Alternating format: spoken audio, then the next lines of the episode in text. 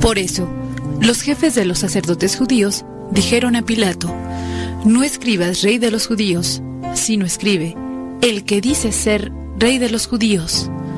Pero Pilato les contestó, lo que he escrito, escrito lo dejo. Después que los soldados crucificaron a Jesús, recogieron su ropa y la repartieron en cuatro partes, una para cada soldado.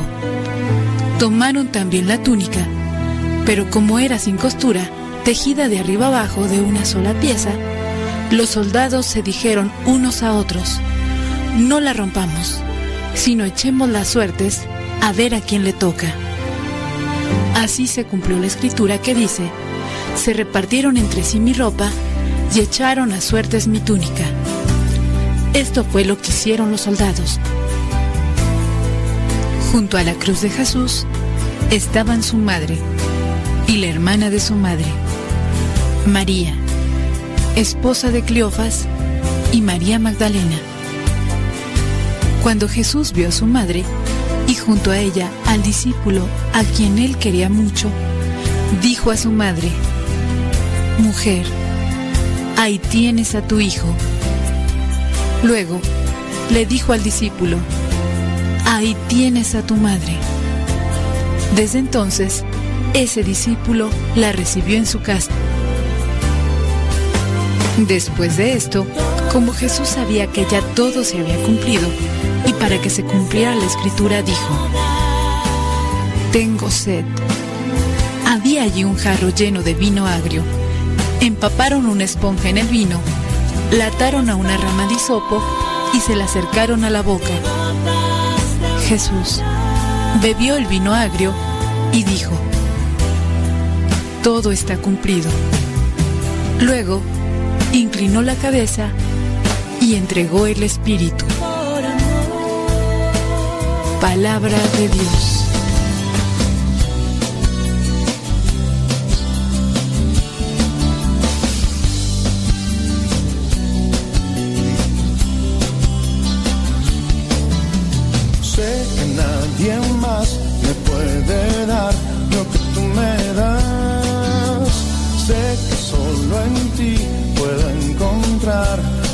La verdad. Sé que nadie más me puede dar lo que tú me das. Sé que solo en ti puedo encontrar amor de verdad sin destrozar ni lastimar mi intimidad. Tú, mi buen pastor, eres mi Dios y hoy quiero estar cerca de ti, donde tú estás, donde mi alma encuentra paz, es junto a ti. Quiero escucharte, alimentarme con tu cuerpo y recibir así tu bendición dentro de mi corazón.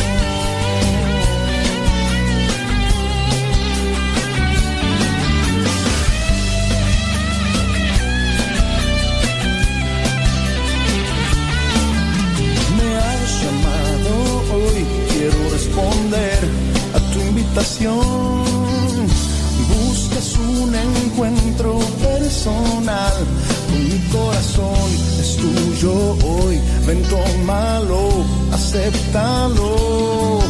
Poco es lo que hay en mí, si así tú lo quieres, úsalo cerca de ti, donde tú estás, donde mi alma encuentra paz, es escucharte, alimentarme con tu cuerpo y recibir así tu bendición. Cerca de ti, donde tú estás, donde mi alma encuentra paz, es junto a ti.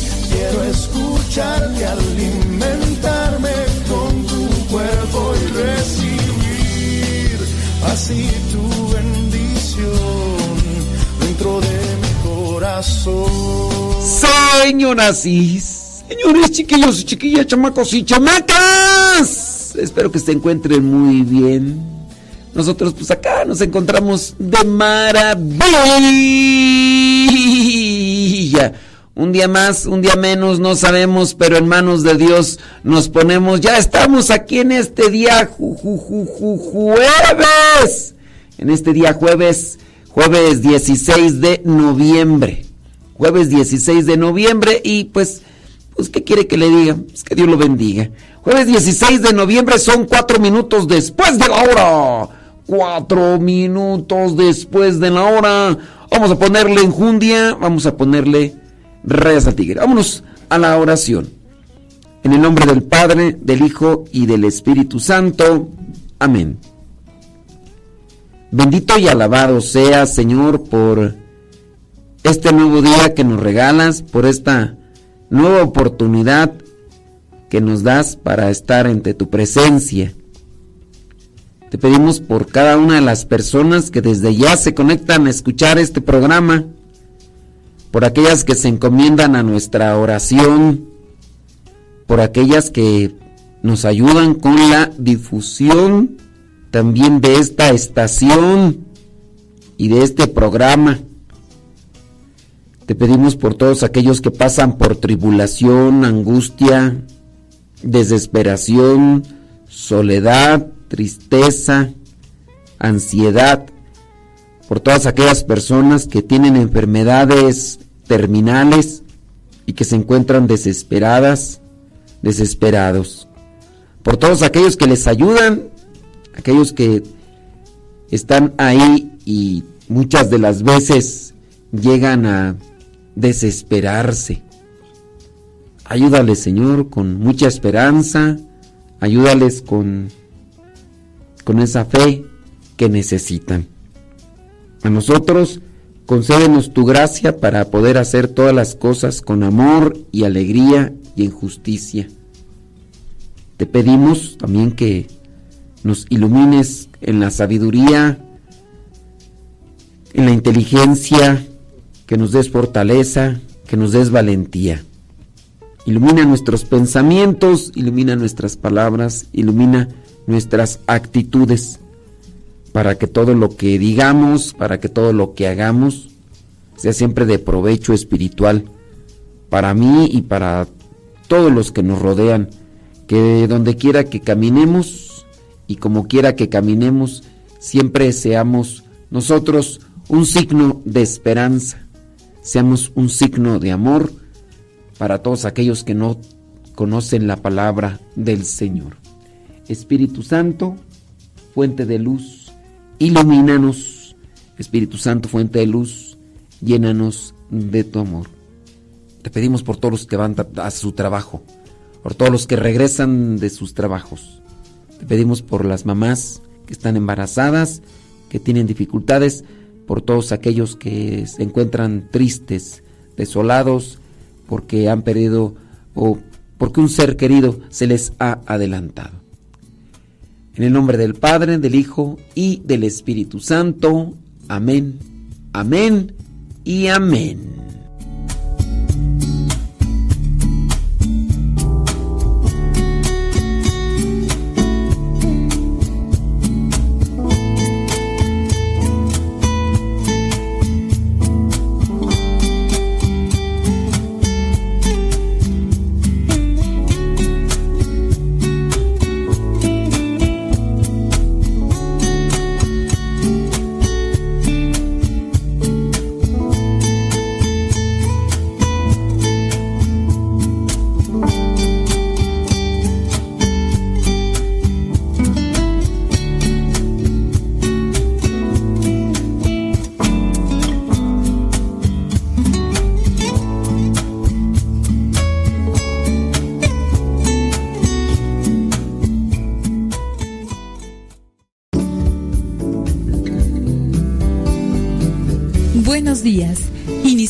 Nuestra jornada poniéndonos en manos de nuestro Creador.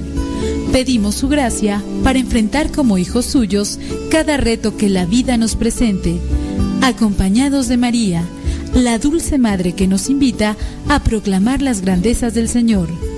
Camina con nosotros en radiocepa.com, emisora católica de los misioneros servidores de la palabra.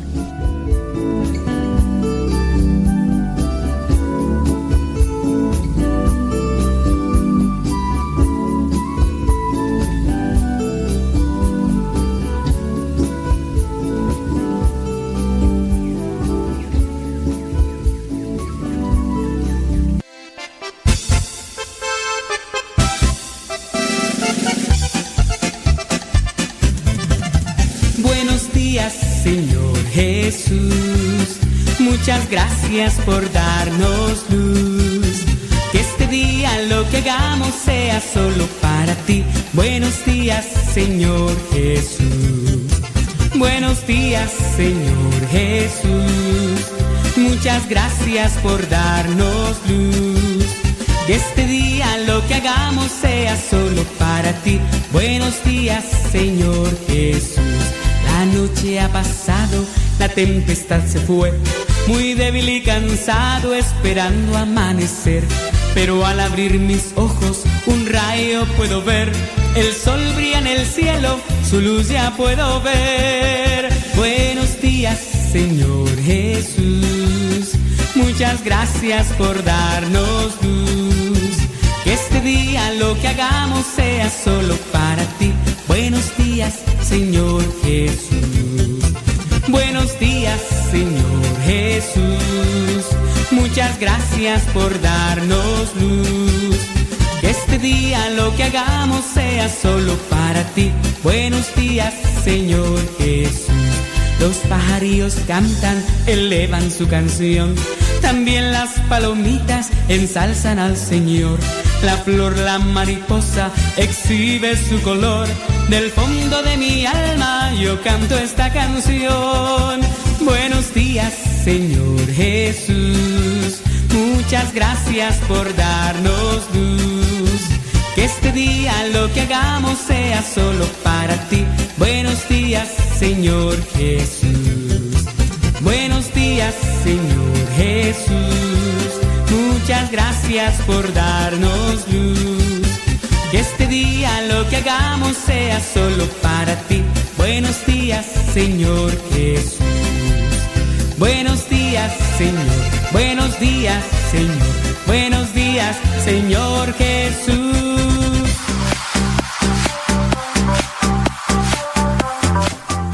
Si usted tiene preguntas, lance sus preguntas, sus comentarios. Vamos a tratar de realizar este programa para provecho de todos. Déjame ver por acá, a ver si hay alguna una pregunta. Sí, hay preguntas, ¿cómo no? Y si no, sí, sí hay preguntas. Déjame ver dónde están. Aquí está esta preguntita. Dice, Padre, perdone. Eh, sé que está demasiado ocupado siempre pero me atreví a molestarlo. Si tiene tiempo de contestarme, le agradezco mucho. Y si no, está bien. Yo entiendo. Yo lo escucho siempre. Eh, mire, ay Dios santo. Dice que su sobrino se quitó la vida. Se ahorcó en la sala de, de la casa de su papá. Lo hizo en un domingo en la mañana Dice que el papá del muchacho se había ido a trabajar. Y su hermana dice, mm, bueno, dice a él y su hermana, él viajaba, dice, para casa, apenas había regresado, ah, dice que, que él, bueno, había regresado, dice, y hace unos días terminó con la novia. Él había terminado, el muchacho había terminado, dice, y estaba en depresión dice que mm, que le habló y que no pudo superar que, que le había que le habían hecho de niño. Ay Jesús. Dice que que también traía un trauma que porque cuando era niño le habían hecho algo que lo habían violado. Y dice que había sido un sobrino a un primo más bien de él, que había sido un primo de él, o sea, un hijo de otra hermana de su mamá. Él se despidió de su mamá antes de quitarse la vida. Su hermana, la mamá, pues está muy mal, pero ella nunca les inculcó el amor de Dios a sus hijos, dice. Nunca los llevaba a la iglesia. Siempre Dice, la mamá se preocupó de darles lo material y no se preocupó, no se preocupó de inculcarles el amor de Dios. Padre, no sé qué va a pasar con mi familia, no sé qué va a suceder de ahora en adelante, después de todo esto? Yo confío en Dios, mi fe está creciendo, pero ahorita estoy con mucho dolor, eh, tengo miedos, con preguntas. Perdóneme mi atrevimiento, dice yo solo estoy buscando palabras de consuelo o una luz para esta oscuridad. ¿Me puede ayudar? Ay Jesús, mira, pues sí es una situación difícil. Sobre todo yo creo que es la consternación, ¿no?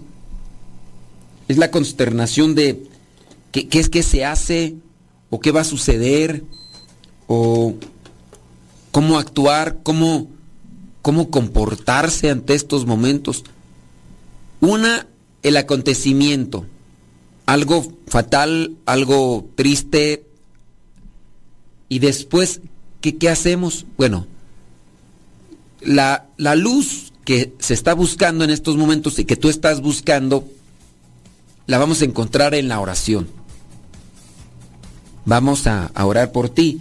Fíjate que hace poquito también mi prima, hermana, me mandaba un mensaje porque un sobrino de ella, un sobrino de ella, hijo de un primo de ella, eh, por parte de, de mi tío, mmm, también eh, este sobrino se quitó la vida. No era mi sobrino, obviamente era sobrino de ella, pero por parte de, de, de su papá, de, de, mi tío. Porque su mamá es hermana de mi papá, ¿verdad? Entonces, eh, ya mi tío falleció y todo, pero... Entonces mi prima también me, me decía, oye, es que fulanito de tal, es como nos conocemos y convivimos cuando éramos chamacos, me decía, este fulanito de tal, su hijo eh, pues, se quitó la vida y pregunta que si se hace rosario por él, porque ya, pues, ya, estará, ya era jovencito pues. Y, y dentro de esta confusión, dentro de este dolor, es, ¿qué se hace? Pues hay que, hay que buscar la, la oración. Sí, mm, yo lo que te diría a ti es, en este caso, si tú yo sé que buscas tú palabras de consuelo, no hay forma de regresar el tiempo, no hay forma de reacomodar las cosas. Tú presentas una situación real, una base de, de, problema en el caso de, dices que tu hermana no, no les inculcó a tus sobrinos las cosas de Dios. Bueno, eso es como que ya, ya enfocarse a algo que no se puede remediar. En este caso lo que podemos hacer es, vamos a orar por, por este muchacho que falleció, Vamos a orar también por, por tu hermana, para que tengan fortaleza, para que tengan luz y que puedan encontrar también esperanza. Igual a veces las personas que más alejadas están de Dios son las que más reclaman, son las que más reniegan y las que más piden respuestas a Dios de, de algo que, que, pues bueno, a veces somos nosotros los que vamos acomodando cierto tipo de, costumbres o, o frialdad. Ahora, solamente digo también sacar una reflexión sobre este punto. Este muchacho recientemente había estado con su mamá, eh, estaba viviendo en México, se había ido a Estados Unidos, después eh, regresa, la novia corta con él, él cae en depresión, él trae también un problema del pasado donde un otro, otro primo abusó de él. Sean cautelosos con, con los niños. Miren, estamos hablando de situaciones que se dan mucho en las familias, pero se calla, eh, se guarda silencio. Hay mucha gente que ha sido abusada y esas personas cargan con un dolor y un sufrimiento. Quizá no nos van a estar diciendo nuestros seres queridos, oye, me hicieron esto, abusaron de mí de esta manera, pero sí estemos atentos a mirar cualquier signo de dolor y de sufrimiento que pudiera manifestarse en los seres queridos para en su caso intervenir y ayudar. Porque este tipo de situaciones están sucediendo y aconteciendo al por mayor y de eso casi no se habla. No se no se comenta. Entonces, ojalá y ustedes primero pongan atención a los signos que pueden presentar sus hijos y también sean cautelosos. No dejen a sus hijos eh, con sus primos o sus sobrinos que son mayores. No, no. Ah, pues cabo está con su primo. Híjole. Traten de dejarlo con personas que sean dignas de confianza y, y que puedan ayudarles realmente a cuidarlos y no los expongan. Mándenos sus preguntitas. Ya acá estamos mirando lo de las preguntas. Vamos a ver acá cómo está este asunto y para darles respuesta. Oh, muy bien. Válgame Dios Todopoderoso. Dice por acá esta pregunta. Dice, padre, fíjese, estuve viviendo en casa de mi mamá por algunos años a raíz de la muerte del papá, del esposo, pues, de la mamá. Y dice, decidimos mi esposa y mis hijos irnos a vivir con ella para que no estuviera sola. Mi mamá tiene una pareja, híjole. Ya, ya, ya está mal la cosa. Ok. Tu, tu papá fallece ¿Cuándo es cuando ella buscó la pareja? Porque si tú te fuiste a vivir cuando ella ya tenía una pareja, ¿o cómo estuvo? ¿Cuánto tiempo tardaría? A ver si nos mandas ahí. Mándanos el chisme completo. Dice, nunca estuvimos de acuerdo.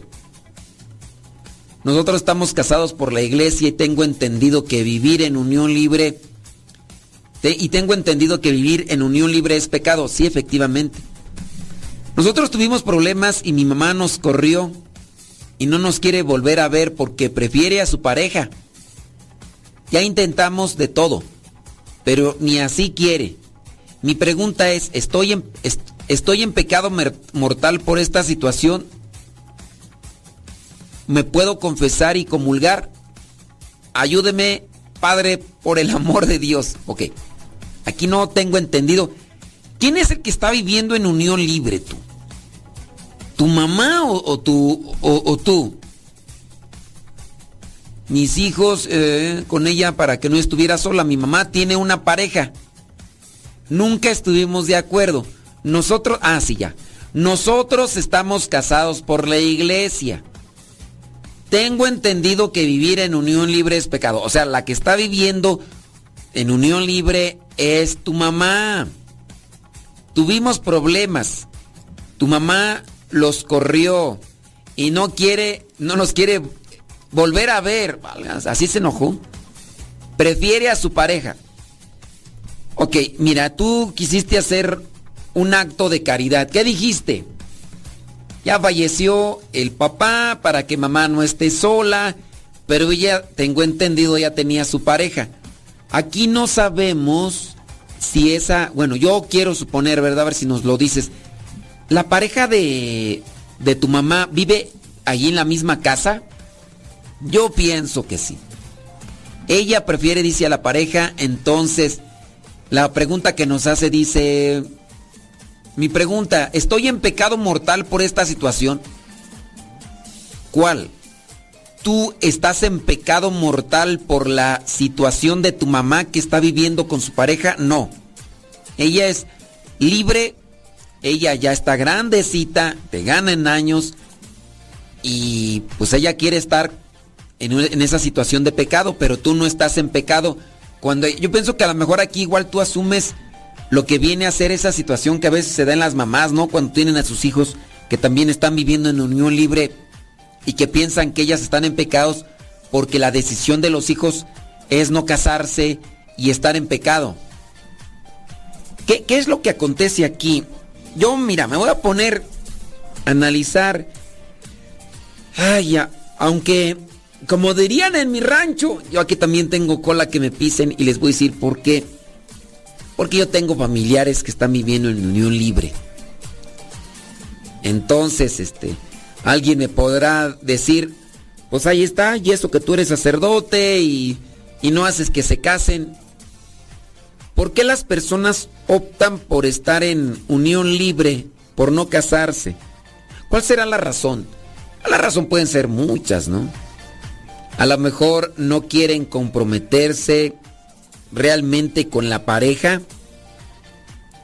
a lo mejor quieren estar solamente por algunos beneficios materiales y no quieren tener ninguna condición para estar al lado de una persona a la que a lo mejor no quieren. A lo mejor están de, al lado de esa persona porque o les cocina, les lava, les, les, les hace cuchicuchi. Y, pero entonces no, no viven como dependientes a esa persona o no viven eh, encadenados a una persona, ¿qué será? ¿Por qué no casarse?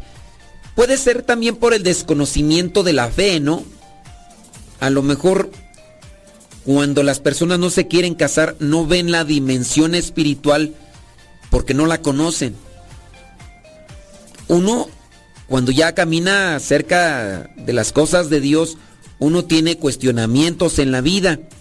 En su caso es, comete un pecado, entonces yo puedo estar triste porque pues cometí un pecado y sé que, que estoy mal y que que no debo de estar así porque hay un cargo de conciencia que, me remuerde, que, que me cala de, oye, no está bien que estés así y pues es un pecado a lo mejor que no es muy grave, no es que se deje a un hijo abandonado, pero puede ser que grité a una persona, la hice sentir mal y y, pues yo soy de los que están al frente de, Dios o a lo mejor humillé a una persona y esa persona está triste porque confiaba que un misionero, un religioso, un consagrado le diera palabras de consuelo y en mí encontraron una palabra de humillación. Son, son pecados que nos pueden hacer sentir mal, pero eh, a lo mejor a otras personas no. Y en el caso de los que están viviendo así en, en unión libre, podrían decir, pues ¿para qué? O sea, yo estoy bien con Dios, no tengo ningún cargo de conciencia porque estoy sin casarme. Pueden existir algunos de los que están ustedes escuchando que nos quieran compartir cuál es esa situación por la cual no, no se casan. Ustedes han escuchado así una causa grave, una causa fuerte por la cual no se casan? ¿O ustedes, eh, si no se casaban antes, ¿por qué no, por qué no se casaban? ¿Cuál era el motivo? ¿Cuál era la razón? Así de, pues no, no, no nos casábamos por esto. Yo puedo suponer eso. No hay un conocimiento de las cosas de Dios profundo, por lo tanto, no hay un cargo de conciencia con relación a una situación de pecado. Y si sabemos que el estar viviendo en unión libre, pues es un pecado grave, tener pues relaciones eh, sexuales, tener relaciones eh, genitales es un pecado grave. Yo puedo exponer que esto incluso lleva a la persona a realizar otro tipo de actos con los cuales la, persona pues, no se siente culpable. Puede, no sé, robar, puede eh, ofender a los demás y no va a tener ese cargo de, de conciencia con relación a, a los eh, efectos que tiene con, los demás. ¿Cuál, ¿Cuál, podrían ser las razones o cuáles serían las razones? Pero solamente dándole una respuesta a esta persona, el hecho de que tu mamá esté viviendo con, con una persona y que estén viviendo en unión libre, que estén en pecado, tú no estás en pecado. Tu mamá. Tú te puedes confesar porque pregunta, ¿me puedo confesar y comulgar? Sí, te puedes confesar, te puedes, tú puedes comulgar y pues pide por tu mamá. Si ya ella te, te corrió, no te quiere ver, tú con la buena intención quisiste acercarte, estar con ella para que no estuviera sola, pues dentro de eso, pues ora por ella y cuando si es que así sucede y se acerca contigo para pedirte algún apoyo material o, de consejo, pues dáselo. Tampoco se lo tampoco se lo niegues y digas, ahora te, te, ya no te voy a ayudar, ¿no? Hay que tener ahí siempre esa disposición. ¿Tienes una pregunta? ¿Tienes un comentario? ¿Tienes una situación que nos quieras compartir? Es el momento. Déjame ver por acá si alguien nos está ahí compartiendo sobre esta situación de de por qué no, no se casaban o, o cosas así por el estilo. Dice padre, nos vinimos acá. Ah, muy bien. Nada que ver con el tema. Nada que ver con el tema, pero es que se dice que se fueron allá no sé dónde y, y bli bli, blu blu blu, bla bla bla. Déjame ver por acá, ya encontramos una, una pregunta. Es que, que nos vinimos al DMV, al... Ay, Dios mío santo. En fin, déjame ver esta pregunta. Dice por acá, bli, bli, bli, bli, bli, bli. Bla, bla, bla, bla, bla, bla. Dice, necesito platicar con alguien. Pensé en usted. Dice, ¿qué cree? Me porté mal. Le platico. No diga mi nombre al aire, no, no lo decimos. Resulta que hay una mujer que frecuenta mucho a mi esposo por Facebook y teléfono. Dice que son amigos. Ya los agarraste en la maroma. Le he dicho a mi esposo que esa amistad me molesta por el simple hecho de que hablan a escondidas. No tendrían por qué estar hablando a escondidas. Eso huele a peligro. A veces llegué a mirar mensajes que ella le manda diciéndole, ¿te puedo marcar? Otras en Facebook, muy expresivo, ella le dice, te extraño mucho. Y también le manda caritas con beso y corazones. A mi parecer, ninguna persona casada tiene por qué andar mandando ese tipo de mensajes a otra persona. Siendo que también ella es casada. ¿O usted qué opina, padre? No, pues no. Eso no, no es correcto, criatura. Dice que ella es casada también. Pues él es también casado, ¿verdad? Ah, dice, en fin, ya tiene un tiempo yo le decía a ella, porque son amigos, y a mi esposo, que no me gustaba. E incluso le dije a ella que yo me sentía herida. Padre, no hicieron caso. El esposo de ella disquera amigo de mi esposo también. Yo a él le mandé un mensaje y le dije lo que pasaba, diciéndole, la amistad de tu esposa con mi esposo no me gusta. Dice, yo esperaba que él hablara con su esposa. Resulta que él fue a los extremos. Sí, él ya dejó a su esposa, aludiendo y dando por hecho de que ella y mi esposo son amantes. A ver, a ver, a ver. Cosa que yo ni le insinué porque no le dije de los mensajes.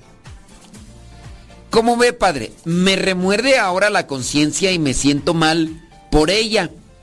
Pero yo siento que tenía que defender en cierta forma mi matrimonio. Según mi esposo, ella es quien le marcaba. Y no me decía porque sabe que yo que me molestaba. Lo cual no creo mucho pero como él y yo nos llevamos bien, y como buena católica sé que debo luchar por mi matrimonio. Pero estoy confundida, padre. Dígame, ¿la regué o hice bien? La regué o hice bien. Ay Jesús. Mira, tú no sabes por lo que estuvo pasando el otro matrimonio.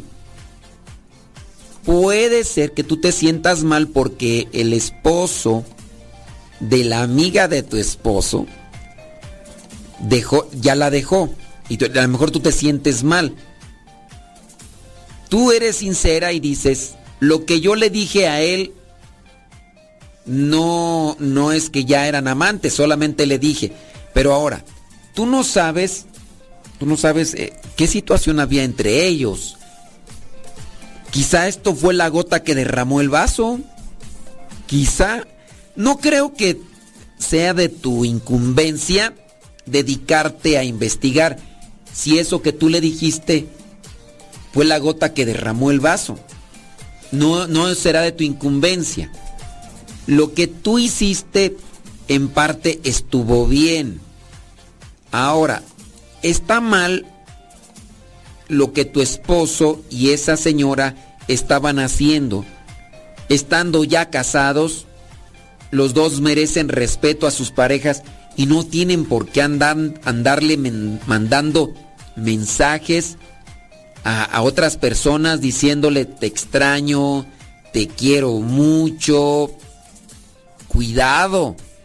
Ese tipo de mensajes, incluso hasta en personas que no estén casadas pero que tienen un compromiso. Yo esto también se los hago saber a ustedes que no es lo correcto porque esto se puede dar para una cierta relación sentimental.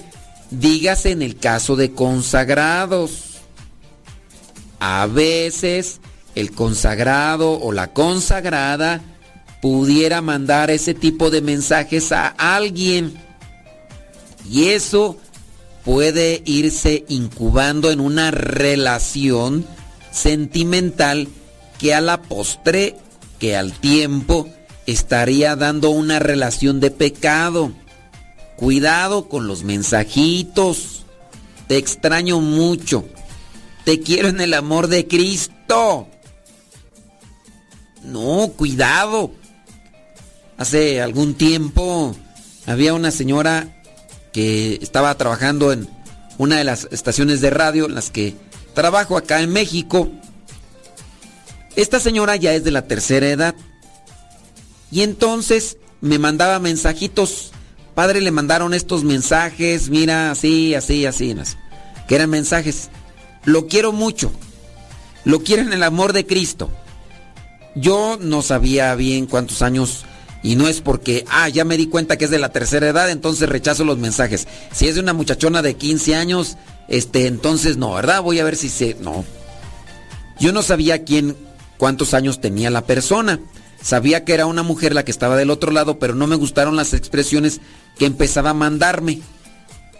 Y a su vez tuve que decirle, dije, mire, este, yo sé que a lo mejor las cosas, como usted la está manejando, no tienen una intención negativa, pero a mí me puede meter en aprietos cuando usted manda esos mensajes y alguien más los va a mirar y yo sé que a lo mejor usted no tiene una intención negativa.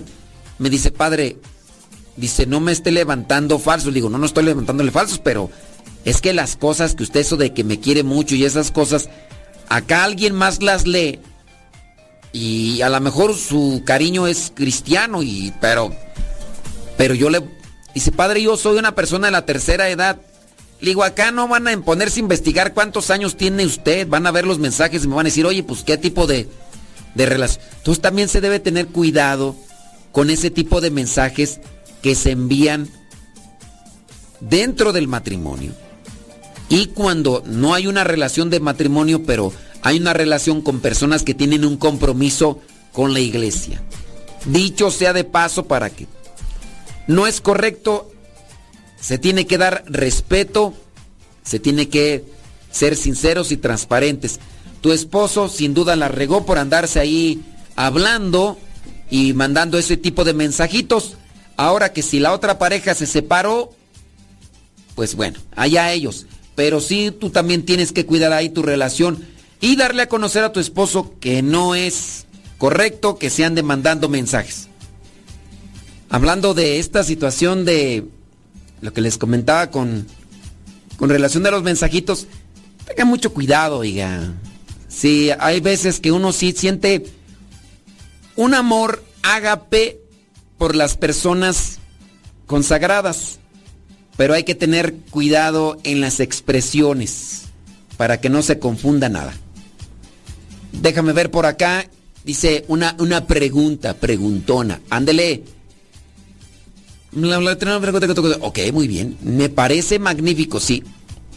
Ándele, dice por acá que muchas gracias por los mensajes que dice que por los consejos que son de mucha ayuda para cuidar los matrimonios. Bueno, pues dice, padre, dice mi hijo de 18 años no quiere ya comulgar. Eh, dice, yo le decía que fuera y él muchas veces me decía, no, es que no soy digno. Ya después lo encontré que estaba metido en muchas cosas con sus disque amigos y pues resulta, padre, que anda en camino de las drogas. Me duele mucho, sus amigos son de los que iban incluso a un grupo juvenil y ahora andan metidos en cada tontera. Pero me preocupó mucho, yo quisiera ir con la coordinadora del grupo juvenil y decirle en lo que andan metidos estos jóvenes. Pues si mi hijo anduvo con ellos, me daría mucha tristeza que otros jóvenes se eh, adentren a las drogas, pues ya que uno de los líderes del grupo es el que anda ahí en la bola. Desde que yo descubrí a mi hijo, ellos ya no me saludan igual. Mi hijo dice que yo soy muy exagerada y que me siento y que se siente solo y solo con ellos se siente bien. A mí me da pendiente de que cuando se estén drogando le lleguen el pensamiento incluso hasta de quitarse la vida. Pues uno de sus disque amigos tiene armas y hacen de todo. Yo lo sé porque se graban, padre, en videos y luego los suben mi esposo dice, dile a la coordinadora, pero frente al sacerdote para que no se vayan en su contra y crean, dice, no vayan a creer que quieres crear problemas. Pues la mamá del joven líder, que no se vaya del, dice, del, la mamá del joven líder del grupo es muy amiga de la misma coordinadora. O dígame qué hago me duele, Padre, porque usan a la iglesia para decir que andan en cosas buenas y con todo esto no me no me voy de la iglesia católica porque sé que Dios es bueno y misericordioso. Cuando haya muchos que creo ya la usan para sus para sus grupos en la iglesia. Mire, qué bueno que usted se preocupa por la situación de su hijo y todo. Pero mire, creo que algo en lo que usted debe poner atención es en lo siguiente.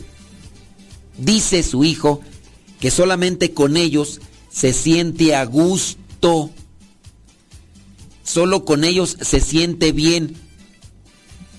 Si su hijo tuvo la libertad, tuvo la valentía de decirle eso a usted, hay que acomodar una situación familiar.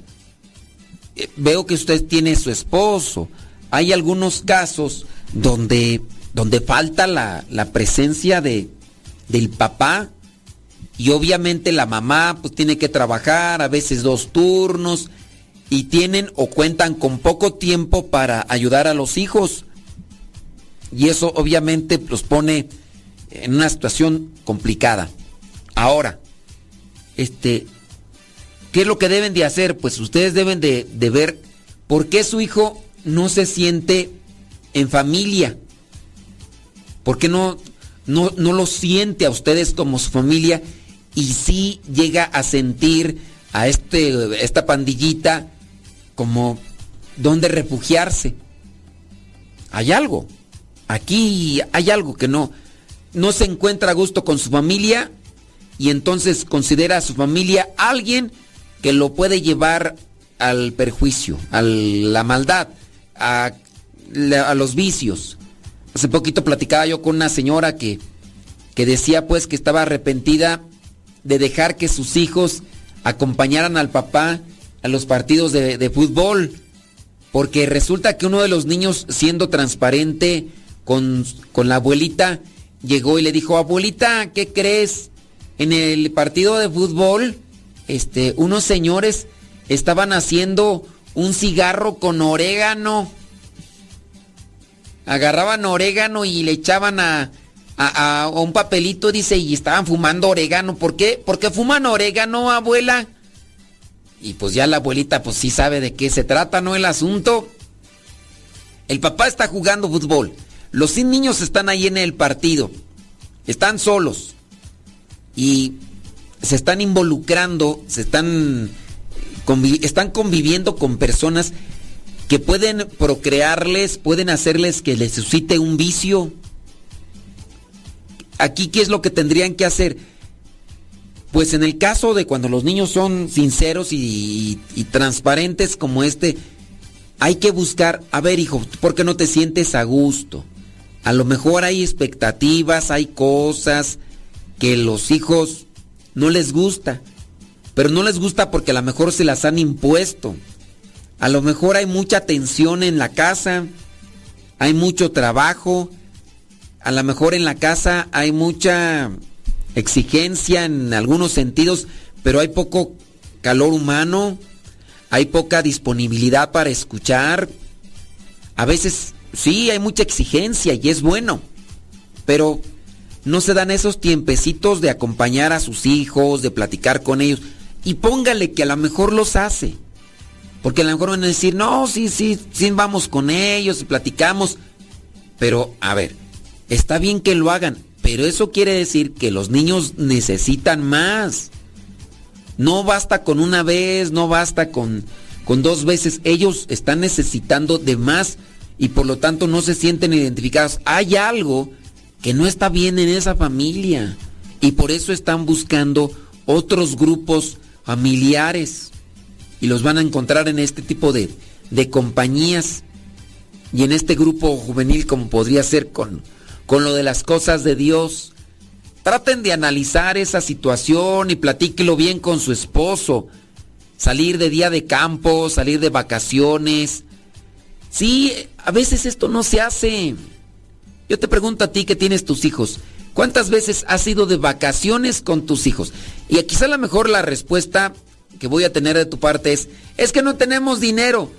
Hay lugares a donde se puede ir sin esta cuestión de gastar mucho dinero.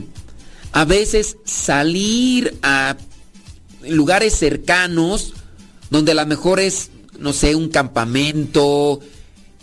Hay que invertir en la familia también gastando algo de dinero, porque dices, no, pues voy a ahorrar dinero para comprarle algo material. Pues eso que le quieres comprar material, mejor invertirlo, no sé, en una salidita por ahí con ellos, a, lugares que no conocen o ambientes que, pueden ayudarles. Hay tantas cosas que se podrían hacer saliendo a, vamos a conocer este lugar, vamos a conocer allá, vamos a conocer y eso marca la vida de todos los seres humanos. Esa es una idea pues que se me ocurre a mí y que a lo mejor algunos de ustedes papás necesitan poner en práctica. Cada año salen de vacaciones, se van con la familia. Pero la convivencia con ellos y ustedes no se da como tal, porque ya tus hijos van a convivir con sus primos, con sus tíos, y a lo mejor eso está chido. ¿Y la convivencia de ustedes con sus hijos se ha dado? ¿No se ha dado? No lo sé. No lo sé, Rick, me parece falso.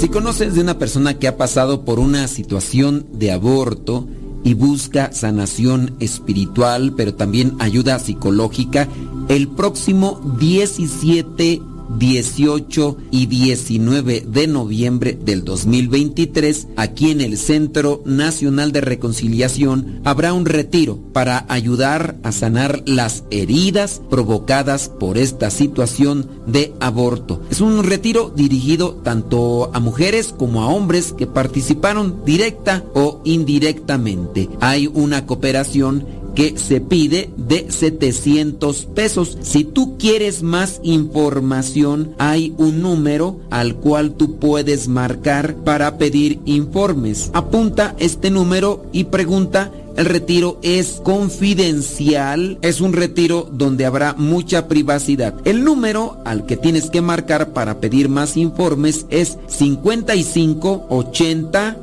08 03 41. 55 80 08 03 41. Comienza el viernes 17 de noviembre a las 3 de la tarde y termina el día domingo a las 5 de la tarde. Son tres días, un retiro para hombres y mujeres que quieran sanar las heridas provocadas por el aborto. No importa cuánto tiempo haya pasado, puede ser que todavía se tengan muchas heridas que sanar y en este retiro se les podrá ayudar.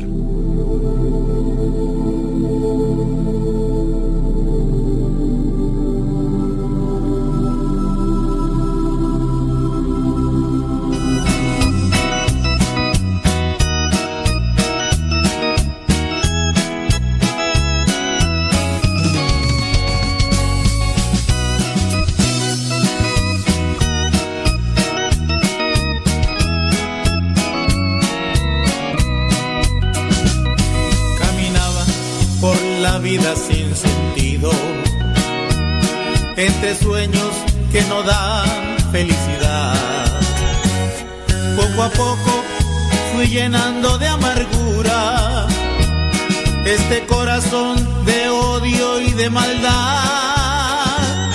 Presa fácil para un mundo que te ofrece en los vicios su falsa felicidad. Pero mi alma siempre se me revelaba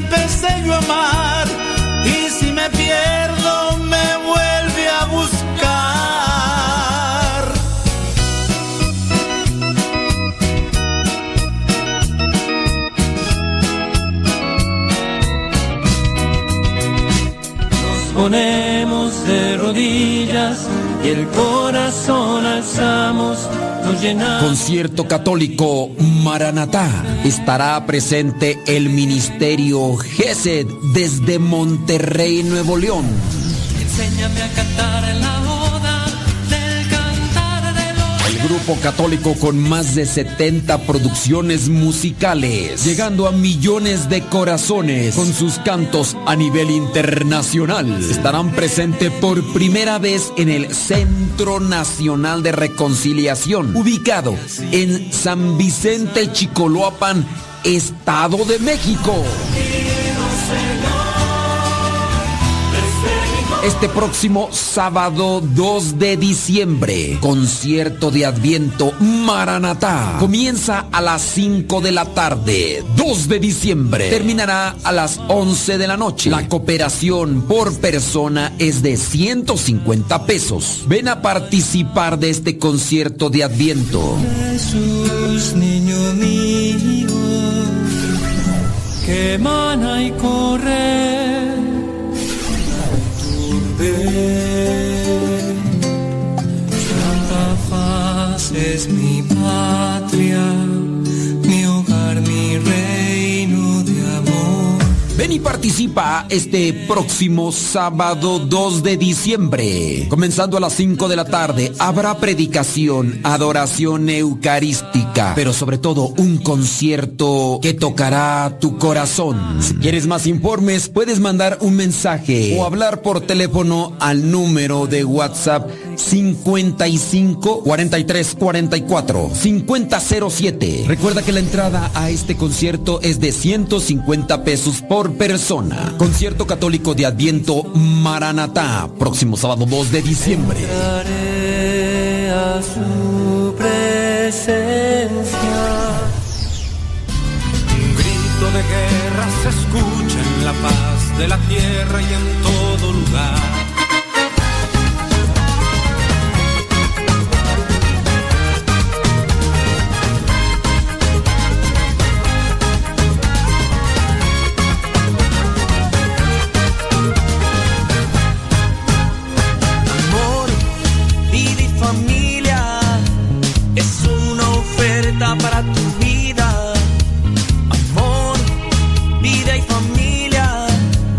Es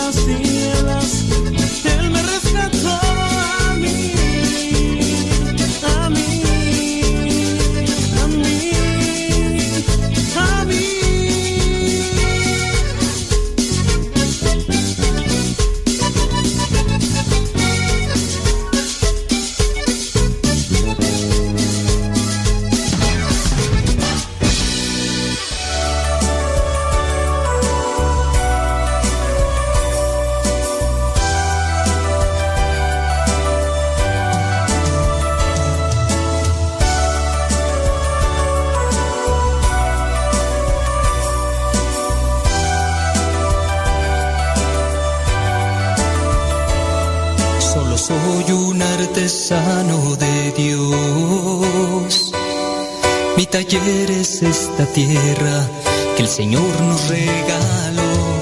Voy moldeando un sentimiento con mi canto. Trabajando hasta el cansancio, agradeciendo a Dios. Es moldear una alabanza, es rezar una oración es quitarle algo de frío a quien lo necesita hoy. Es decirle a mi hermano que en mis actos también lo amo. Enseñarle a pescar y a trabajar el día de hoy. Conviértete en un artesano de Dios y deja que tu corazón conozca el verdadero amor. Tan solo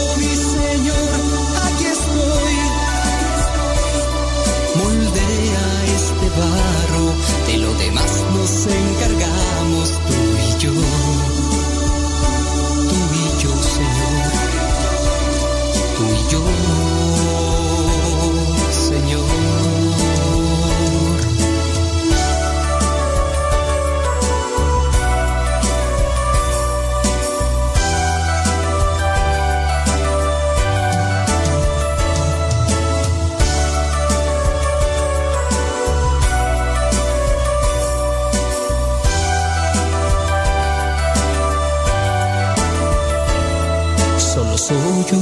Artesano de Dios. Mi taller es esta tierra que el Señor nos regaló. Voy moldeando un sentimiento con mi canto, trabajando hasta el cansancio, agradeciendo a Dios. Es moldear una alabanza, es rezar una oración es quitarle algo de frío a quien lo necesita hoy. Es decirle a mi hermano que en mis actos también lo amo. Enseñarle a pescar y a trabajar el día de hoy. Conviértete en un artesano de Dios y deja que tu corazón conozca el verdadero amor. Tan solo de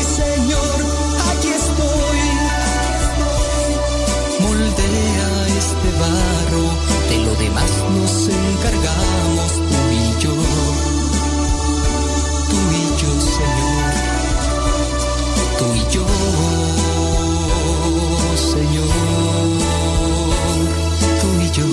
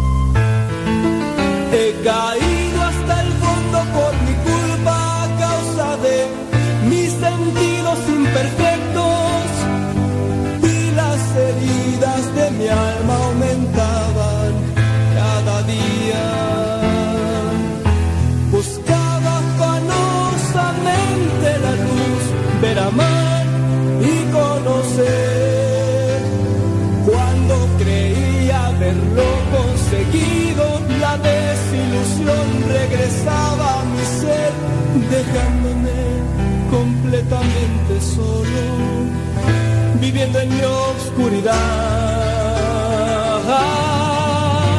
Señor, estoy ciego, ven que tengo miedo, no puedo caminar y seguir por el mundo viviendo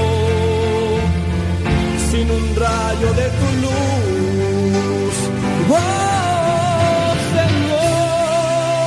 estoy ciego,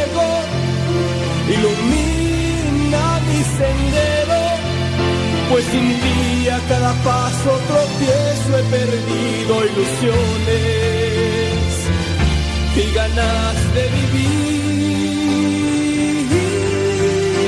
Señor, te doy gracias, he visto la luz.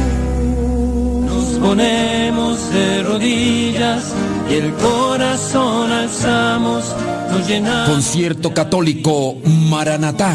Estará presente el Ministerio GESED desde Monterrey, Nuevo León.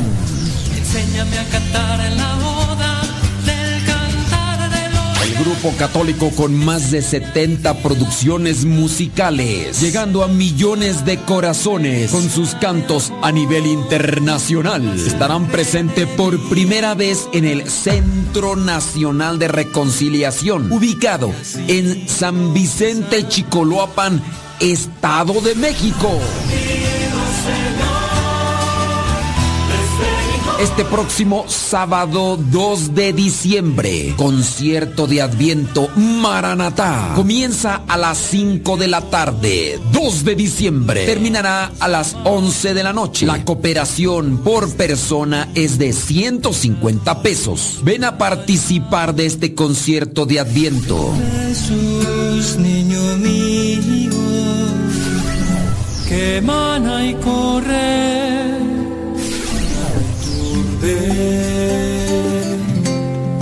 Santa Faz es mi patria,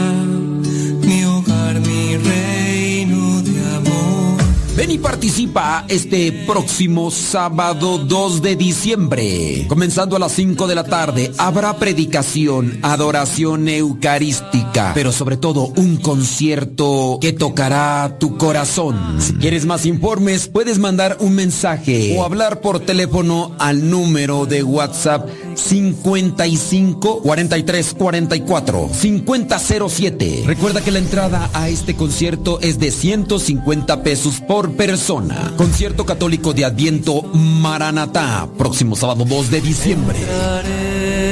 a su presencia.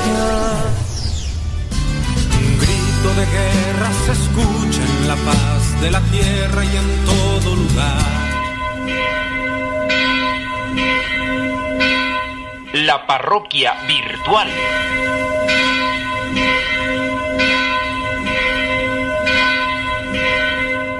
Bueno, pues ya nos está llegando un mensaje, vamos a ver qué es lo que dice.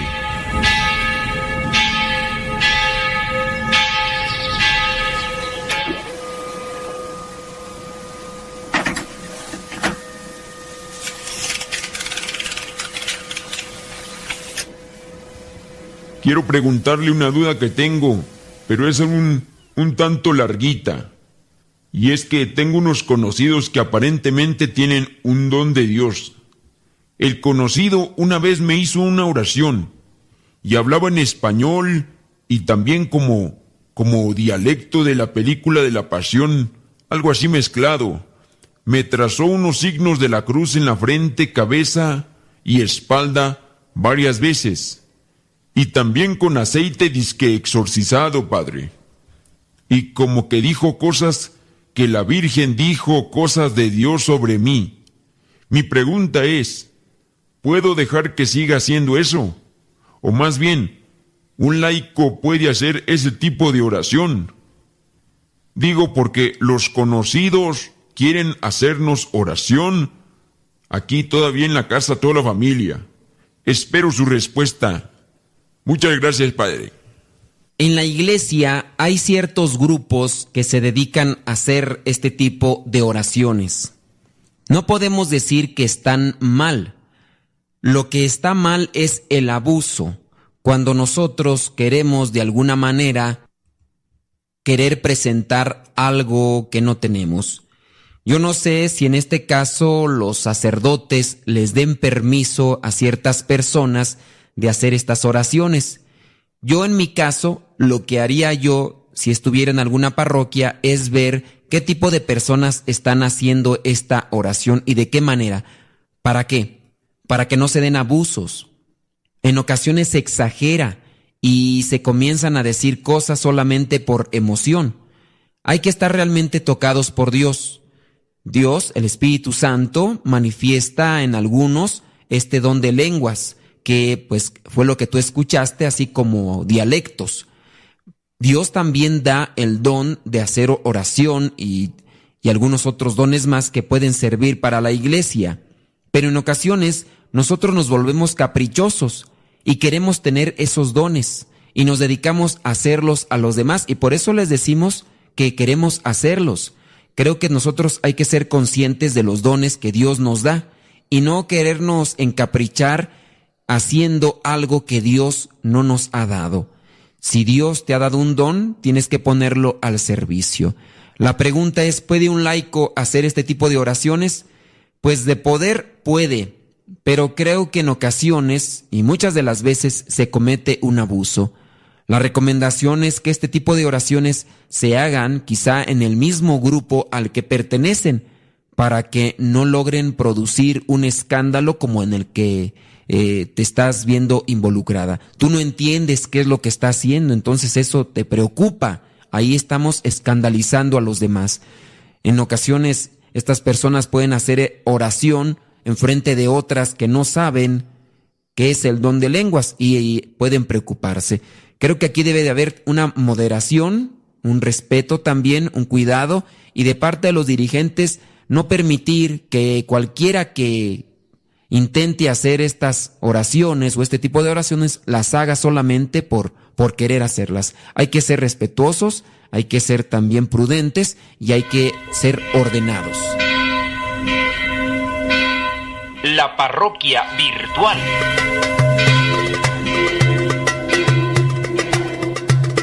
Personas han tenido la bendición de poder ir y conocer Tierra Santa, conocer los lugares donde caminó nuestro Salvador, conocer esos lugares donde estuvo nuestro Señor Jesucristo. Quizá muchos de nosotros no tendremos la oportunidad de estar en estos lugares santos, pero sí tenemos la oportunidad de conocer mejor estos lugares. Te invitamos a participar de este diplomado, viaje virtual a la tierra de la Biblia, lugar de encuentro con Dios. Este diplomado es para las personas que quieran conocer más de la tierra y los lugares que se mencionan en la Biblia. Este diplomado, viaje virtual a la tierra de la Biblia, se dará en cinco sesiones. Cada sesión se dará en un día diferente. Este diplomado será impartido por el sacerdote con un doctorado en Sagradas Escrituras, el padre William Bass Vázquez Alarcón, de la Orden de los Predicadores. Por su vasto conocimiento, él es profesor de Sagradas Escrituras. También es guía de peregrinos en viajes presenciales a Tierra Santa. El horario de estas sesiones será de las 9 de la mañana a la 1 de la tarde y de las 3 a las 5 de la tarde. La primera sesión será el 11 de noviembre del 2023. La segunda sesión será el 2 de diciembre del 2023. La tercera será el 13 de enero del 2024. La cuarta sesión será el 10 de febrero del 2024 y la quinta y última sesión será el 9 de marzo del 2024. Si tú quieres conocer más sobre los lugares que se mencionan en la Biblia donde estuvo nuestro Señor Jesucristo, participa de este diplomado, viaje virtual a la tierra de la Biblia, lugar de encuentro con Dios, impartida por el doctor en Sagradas Escrituras, el padre William Vázquez Alarcón. Si quieres más informes, puedes mandar un mensaje al WhatsApp o puedes hacer una llamada. El número es de México. La clave es signo de más 52 y el número es 55 40 91 75 72. 55 40 91 75 72. El costo de las cinco sesiones de este diplomado es de 600 pesos mexicanos o 60 dólares por alumno. Si quieres conocer y profundizar más sobre los lugares que se mencionan en la Biblia de manera virtual, aprovecha este diplomado con el padre William Vázquez Alarcón de la Orden de los Predicadores.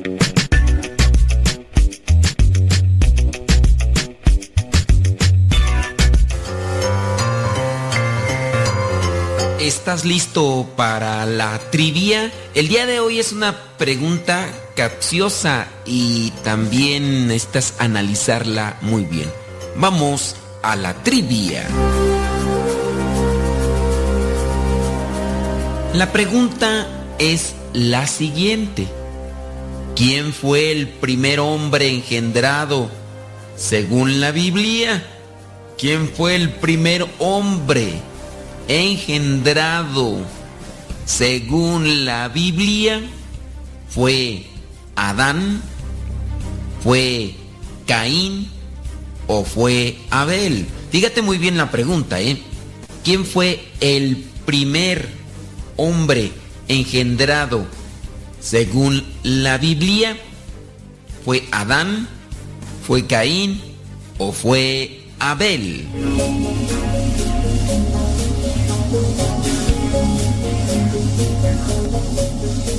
Si tu respuesta fue Adán, déjame decirte que Adán no fue engendrado, él fue creado del barro. Si tu respuesta fue Abel, pues tampoco. Engendrado, ¿qué significa? Vayamos al tumbaburros, es decir, al diccionario, y buscamos en la etimología, en las etimologías. Yo te recomiendo que busques por lo regular lo que son las etimologías, que es la raíz de la palabra. La palabra engendrar viene del latín ingenerare y significa hacer nacer o crear. Sus componentes léxicos, bueno, y aquí están los que no vamos a estar revisando, pero esta palabra engendrar viene del latín ingenerare y significa hacer nacer, crear. Como ya hemos dicho, Adán fue creado del barro, pero en este caso, el primer hombre engendrado, ¿quién es? Caín o Abel. Vamos a ver qué es lo que nos dice la Biblia. Génesis capítulo 4, versículo 1. Y dice ahí, el hombre se unió con su mujer Eva. Ella quedó embarazada y dio a luz a su hijo Caín y dijo, ya tengo un hijo varón, el Señor me lo ha dado. Después dio a luz a Abel, hermano de Caín. En este caso también la pregunta podría acomodarse, ¿quién nació primero, Caín o Abel? La respuesta es Caín. Entonces, ¿quién es el primer hombre engendrado según la Biblia? Pues en este caso es Caín, capítulo 4, versículo 1. Ante esta respuesta puede ser que alguien comente, bueno, ¿y qué pasa con lo que dice el credo? Cuando habla sobre Jesucristo, dice que no fue creado, dice que fue engendrado. También lo podemos entender así, porque en este caso no fue creado. Si hubiera sido creado, Jesucristo no hubiera sido Dios, porque Dios existe desde siempre, es eterno. Y si nos vamos a la etimología de la palabra, engendrar significa hacer nacer. Fue engendrado por quien, por obra del Espíritu Santo, hizo que naciera. ¿Quién? El Espíritu Santo, pero no fue creado por la sencilla razón de que Dios es eterno. Solamente digo por explicación a alguien que pudiera estar siempre atento a estas expresiones. Recuerden, el primer hombre engendrado fue Caín, pues fue el primero que nació de la relación de Adán y de Eva.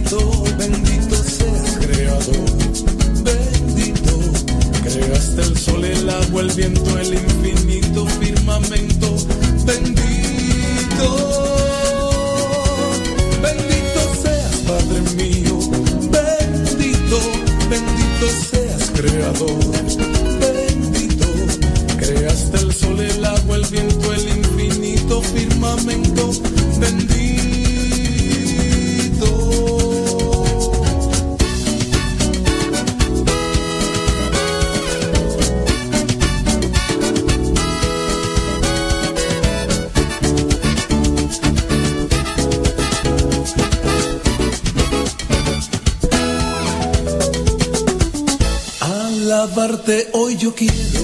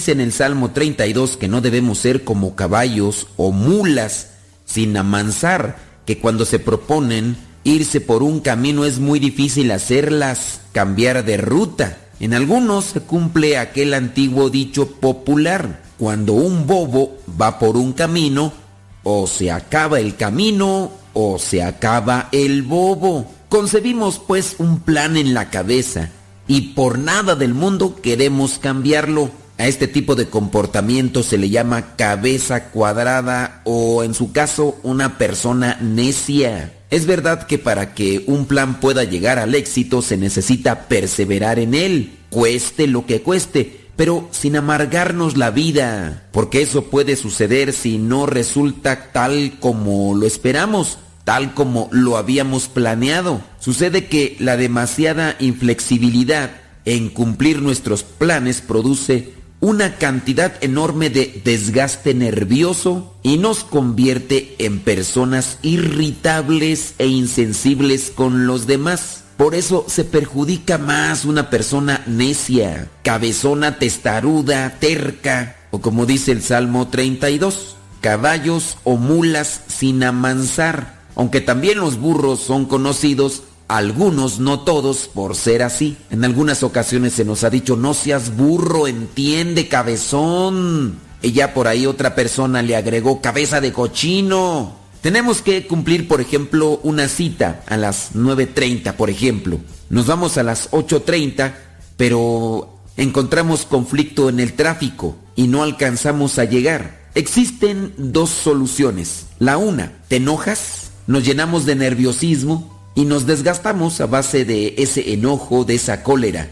Y de todas maneras no vamos a llegar a tiempo. La otra es tomar las cosas con calma. Ten presente que si no pudiste llegar a tiempo no fue tu culpa. Ten presente este refrán. Más se perdió en el diluvio. ¿O es que se va a acabar el mundo por este pequeño percance? Con enojarte vas a hacer que se solucione el conflicto en el tráfico o aquel percance por el cual llegaste tarde? Otro caso, teníamos el plan de salir a correr o a jugar algo y en eso empieza a llover y aquello que teníamos planeado, que no era realmente de trascendencia, ya no se puede realizar. Que nos fuimos de paseo y a la mitad del viaje se descompuso el carro, o a lo mejor queríamos acabar rápido un trabajo y se fue la luz, o se trabó la computadora, o a lo mejor hubo un asalto, Existen incontables ejemplos y ocasiones en que nuestros planes cambian de manera repentina. Algo que pensábamos que iba a tener otro desenlace pareciera ser que ya no. Alguien, por ejemplo, no hace lo que había dicho que iba a hacer. El negocio que parecía iba a producir buen dinero, en realidad no lo produjo. Y así comienzan los desgastes de la vida. El hombre propone y Dios dispone dice la gente, o como afirma el rey Salomón en el libro de los Proverbios, el ser humano hace planes, pero es Dios el que dispone cómo han de suceder las cosas. Ante la lista interminable de cosas que no suceden como esperábamos, conviene hacerse estas preguntas. ¿En verdad esto tiene tanta importancia como para que yo pierda la calma y me llene de nerviosismo y de mal genio? ¿Qué es lo más importante? que se ejecute exactamente un plan que yo mismo me había trazado, o que viva en paz con mis nervios y no me amargue la vida por pequeñeces? ¿Qué vale más?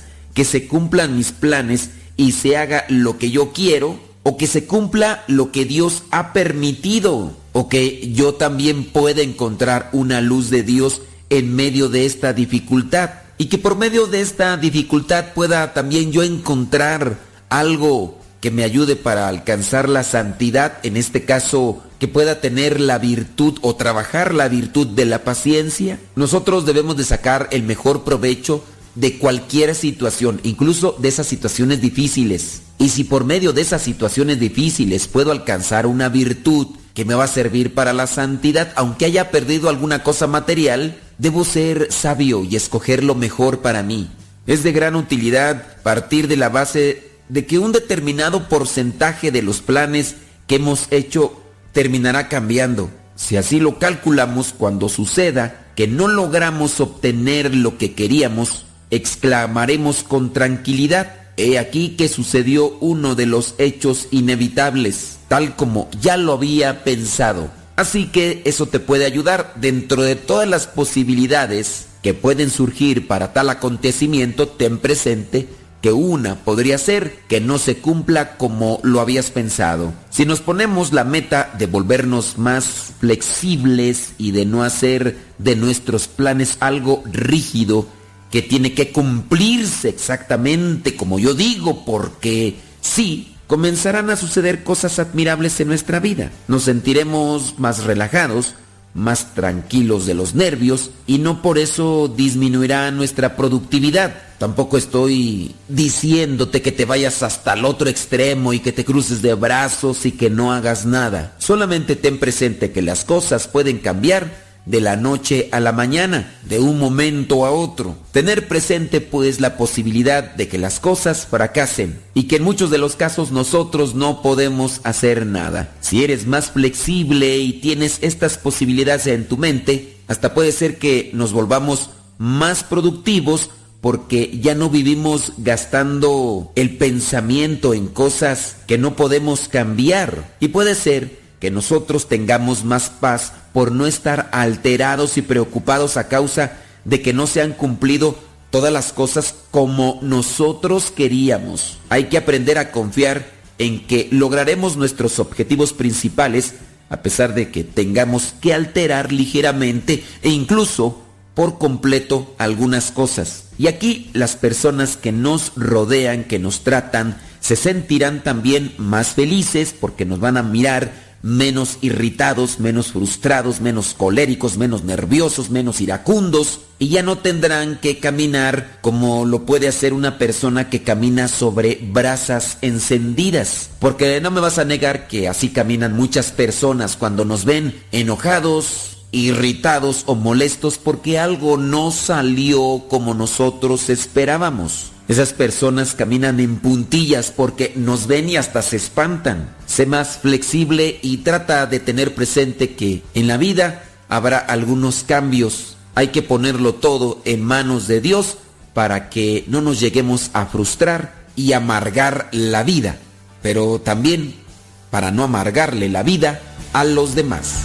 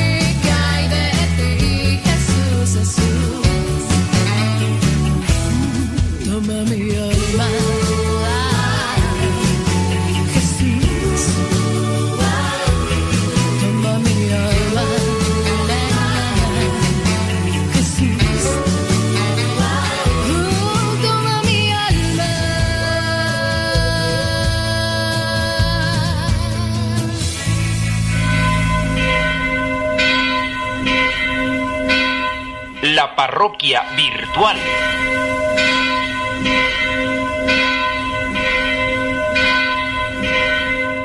Bueno, pues ya nos está llegando un mensaje, vamos a ver qué es lo que dice.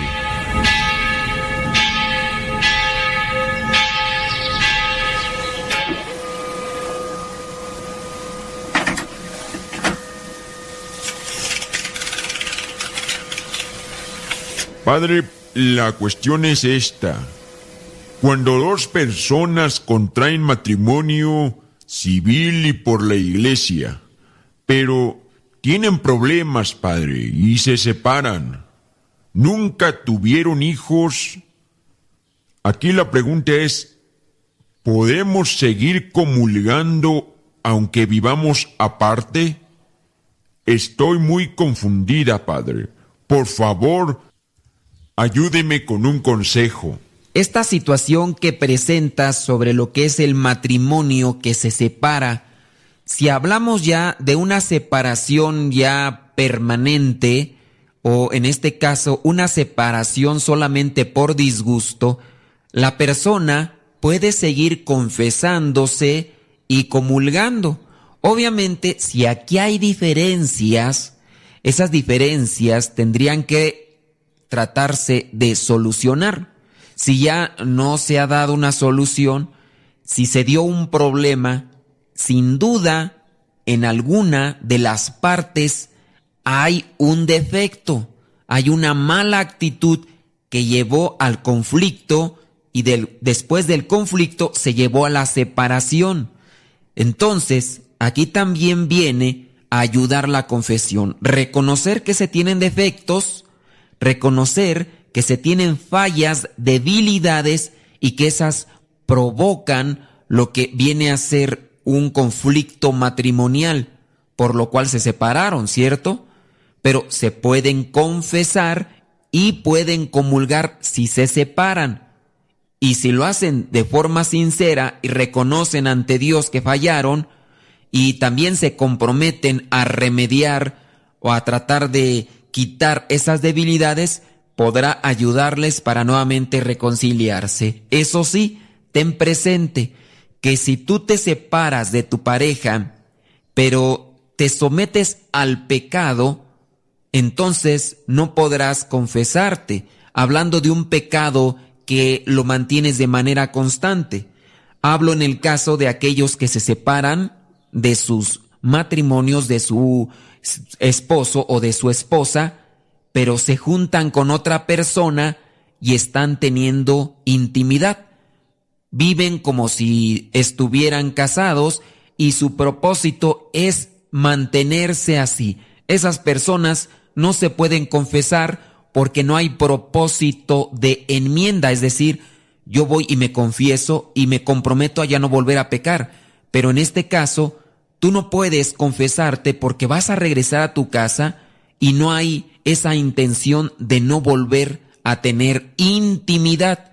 Y por lo tanto, si tú te separas, pero comienzas a vivir con una persona, con otra persona en relación casi de pareja, pues entonces estás en pecado y no te puedes confesar y no puedes comulgar. La parroquia virtual.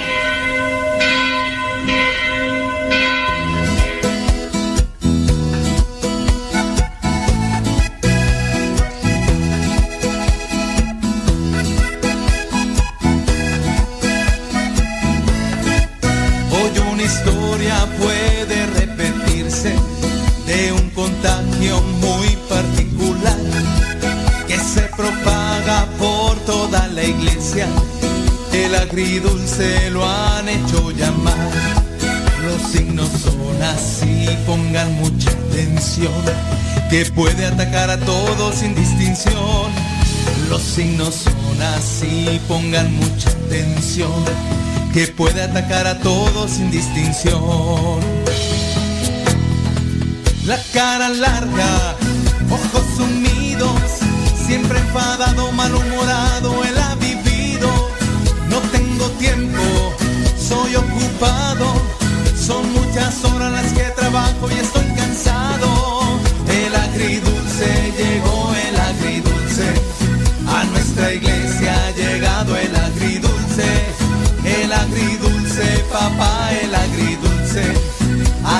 iglesia ha llegado el agridulce. El agridulce llegó el agridulce. A nuestra iglesia ha llegado el agridulce. El agridulce, papá, el agridulce. A nuestra iglesia ha llegado el agridulce. Así es que mi hermano, si usted tiene un católico con cara de limón chupado a su lado, vacúnelo, vacúnelo, que no le vaya a infectar a toda su comunidad y la parroquia entera. Así es que pare oreja y escuche los síntomas. Los signos son así, pongan mucha atención, que puede atacar a todos sin distinción. Los signos son así, pongan mucha atención, que puede atacar a todos sin distinción. La lengua larga, le gusta en chisme, critica todo lo bueno o malo, es un metiche.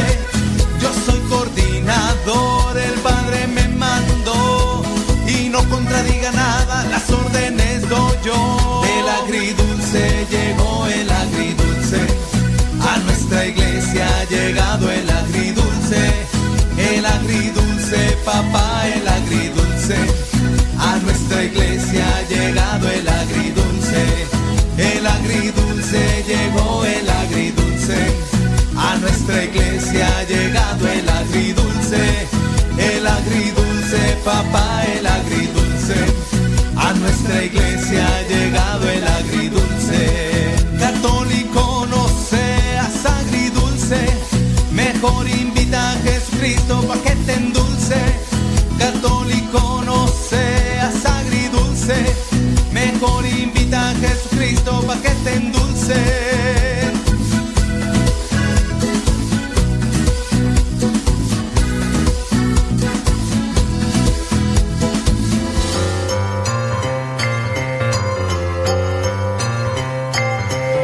Vamos a hacer una pregunta bíblica, así que pon mucha atención y sin duda vas a responder acertadamente. La pregunta es la siguiente. ¿Cuántos días estuvo Cristo después de la resurrección en medio de los apóstoles caminando? ¿Cuántos días estuvo Cristo después de la resurrección caminando entre los apóstoles? ¿Estuvo caminando 40 días? ¿Estuvo caminando 50 días? ¿O estuvo caminando 10? ¿Cuántos días estuvo Cristo después de la resurrección? ¿40, 50 o 10? Si tu respuesta fue 50 días, déjame decirte que te equivocaste. No, 50 días no. 50 días son los que transcurrieron desde la resurrección hasta el día de Pentecostés. Si dijiste 10 días, tampoco es válido. No, no fueron 10 días. ¿Cuántos días estuvo Jesucristo con los apóstoles, caminando entre ellos, incluso hasta comiendo con ellos después de la resurrección? Fueron 40 días. Dice ahí el libro de los Hechos de los Apóstoles, capítulo 1, versículo 3. Y después de muerto, se les presentó en persona, dándoles así claras pruebas de que estaba vivo. Durante 40 días se dejó ver de ellos y les estuvo hablando del reino de Dios. Fueron 40 días. Tú dirás, bueno, pues fueron 40 días, pero mira, es que se me hace interesante y ahora que lo veo de esta manera, incluso me dan más luces. ¿Te acuerdas 40 qué significa 40? Cha, cha, cha, cha. Eso de hecho lo deberíamos de hacer para otra trivia, pero te voy a dar rápidamente así una visión sobre los 40. 40 años estuvo caminando el pueblo de Israel por el desierto. 40 días y 40 noches fue el diluvio. 40 días estuvo esperando Moisés en el monte para recibir las tablas de la ley. 40 días también estuvo Jesucristo en el desierto, en ayuno y también sin beber agua, porque el ayuno es no comer, entonces también sin beber agua. Y fíjate nada más lo que son estas cosas. También estuvo 40 días entre los apóstoles, caminando y compartiendo también algunas enseñanzas. Después Él viene a ascender, que es la ascensión, y a los nueve días viene lo que sería ya Pentecostés. Pero 40, oh cielos, aquí también estaba apoyando y acompañando a su iglesia naciente. Antes de la crucifixión, Jesucristo ya había instituido su iglesia y ahora la acompaña durante estos 40 días. Así que es muy significativo porque también es una preparación, preparación para las cosas de Dios. 40 días del diluvio, 40 días para las tablas de la ley, 40 días el pueblo de Israel camina por el desierto, 40 días Jesucristo en ayuno en el desierto, 40 días antes de la ascensión, antes de la venida de Pentecostés y nueve días, nueve días para rezar, de ahí vienen los novenarios. Así que ahí te lo dejo, espero que te haya quedado claro y que también hayas aprendido algo interesante para practicarlo y dar respuesta a las personas cuando así te lo comenten.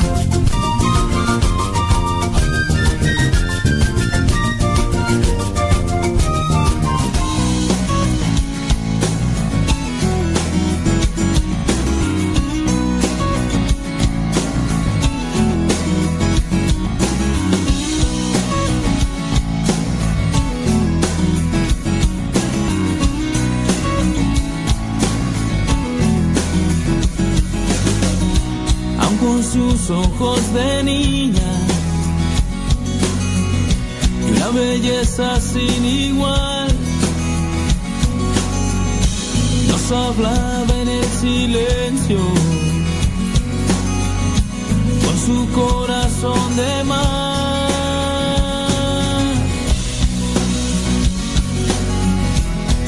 Con su corazón de mar.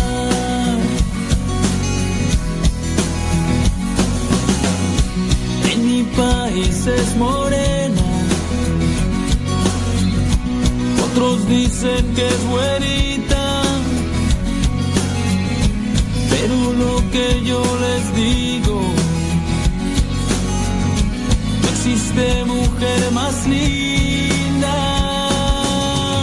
Y dame niña de tus ojos para así poderlo ver. Y dame madre de tu gracia para siempre serle fiel y dale vida a mi vida para así poder ahogarme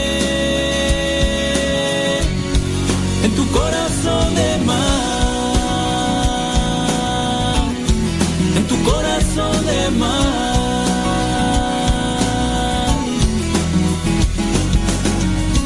Aun con sus ojos de niña una belleza sin igual. Nos hablaba en el silencio, con su corazón de mar. Y dame niña de tus ojos para así poderlo ver. Y dame madre de tu gracia para siempre serle fiel. Y dale vida a mi vida para así poder ahogarme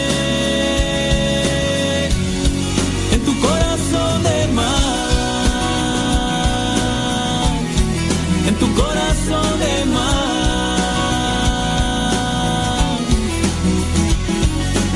Dame de ti niña, de tus ojos y tu corazón de mar. Dame de ti madre, de tu gracia y tu corazón de mar. corazón de mar y tu corazón de mar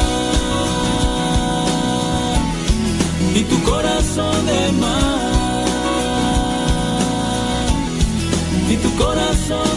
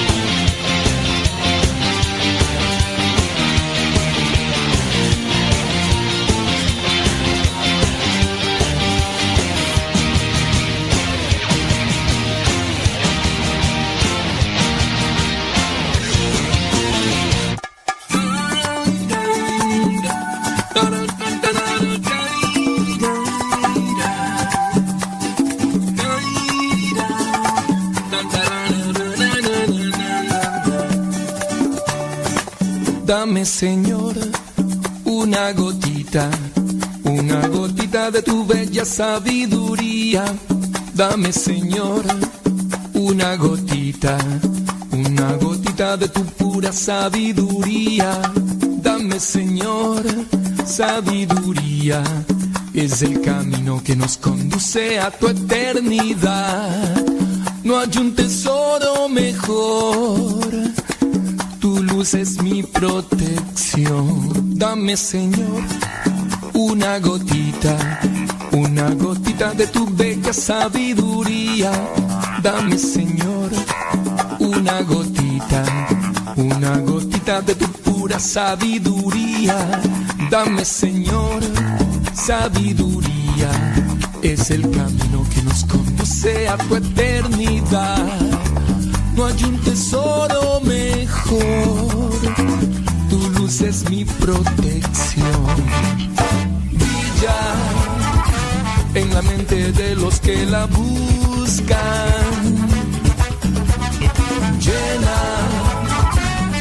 Desiertos de la necedad.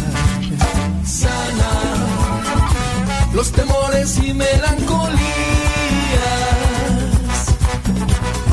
Guía el sendero a la salvación.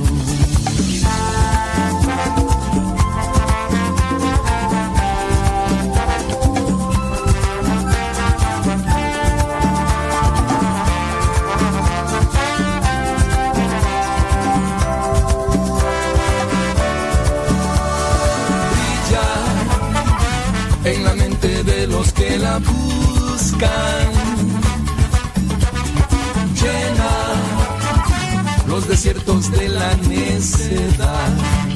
Sana los temores y melancolías. Guía el sendero a la salvación. Cántalo, dame Señor una gotita, una gotita de tu sabiduría. Dame Señor una gotita, una gotita de tu pura sabiduría. Dame Señor sabiduría. Es el camino que nos conduce a tu eternidad. No hay un tesoro mejor tu luz es mi protección. Vamos, dame solo tu sabiduría. Señor. Dame sabiduría. Dame, dame, dame, mi Señor. Lléname de paz. Dame sabiduría para brillar. Dame, dame, dame, mi Señor. Dame sabiduría. Dame, dame, dame mi Señor. ¿Quieres de verdad? Dame, Señor.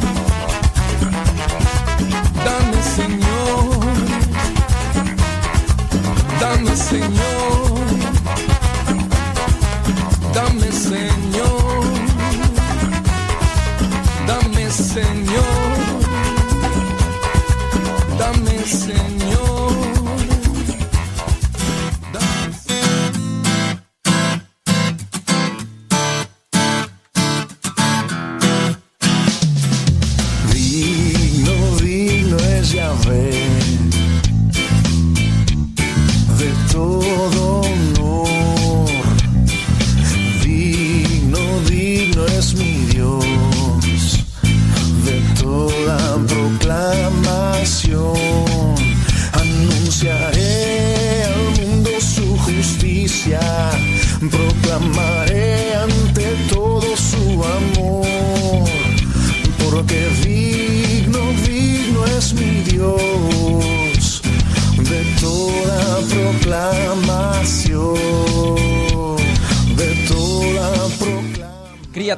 Señor, bendecida al Señor. Chamacos.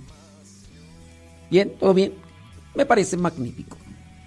Déjame mandarle ahí saludos a Lenali. ¿Cómo estamos? Bien. Odalis, saludos. Rosa Agustina Velázquez Duerte, saludos.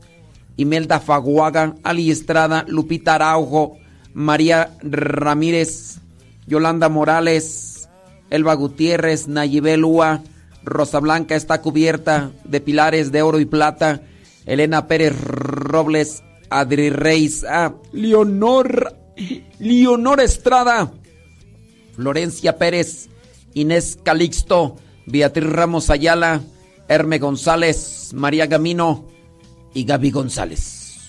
¿Qué transita por tus venas? ¿Cómo andamos, Leonor? ¿Todo bien? Sí.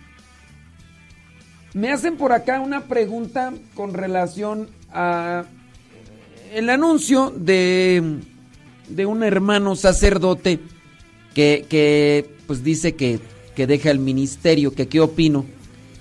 Pues es que ante ese tipo de situaciones, creo yo que lo que nos corresponde a todos, los que conocemos a alguien, que ya sea que deje el ministerio, la vida consagrada, en el caso de los religiosos, o, o que incluso se separe de la vida matrimonial, pues no creo que tengamos que omitir una opinión de, ay, no estoy, esto. No, lo que nos toca a nosotros es es su decisión. Pedimos que Dios le ilumine y pedimos que esa persona siempre siga por los caminos de Dios. Ahí, ahí está. Rosalía González, muchas gracias, eh. De La Paz Humberto. Catarino Randy. Ay, Catarino. Saludos, Catarino. Gracias. Sí. Sí, no, no es que tengamos que ser, miren, creo que dentro de la iglesia nosotros no, no debemos de adoptar un comportamiento como lo hacen los faranduleros, los de la farándula. Los de la farándula, pues ahí empiezan a hablar que yo no estoy de acuerdo, que esto no, que esto... Y se comienza a hacer una opinión de la vida de los demás como si nosotros fuéramos jueces de la vida de los de los otros y no que cierto sacerdote muy conocido, ¿qué pasiones Gloria Cruz? Que cierto sacerdote muy conocido anuncia que deja la vida religiosa, vida consagrada, pues pues a rezar por él. Yo hasta incluso considero que no no está bien que andemos divulgando eso. De decir, ah, oye, que, que, el padre fulano de tal ya dejó... No. Oye, ¿tú qué opinas de que... ¿Qué pasión no es Odalis? Que el padre, oye, que... No, pues ya. Solamente, solamente... Ni, ni siquiera andarlo comentando o andarlo divulgando. No sé, por ejemplo, compartir, compartir eso, pues yo diría, no, ya.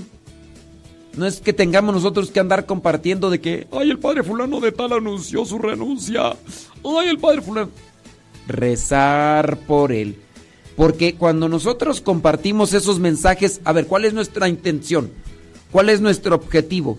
¿Cuál es nuestro... Pues no, o sea... Es que yo quiero que los demás se enteren. ¿Y por qué quieres que los demás se enteren? Porque es importante, porque es importante, porque... Ahí está la cuestión.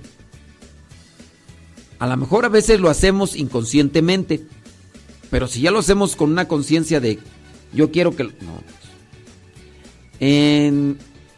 hemos conocido quizá muchos, muchos sacerdotes. Hay muchos sacerdotes muy famosos, muy famosos, que han que han dejado el ministerio.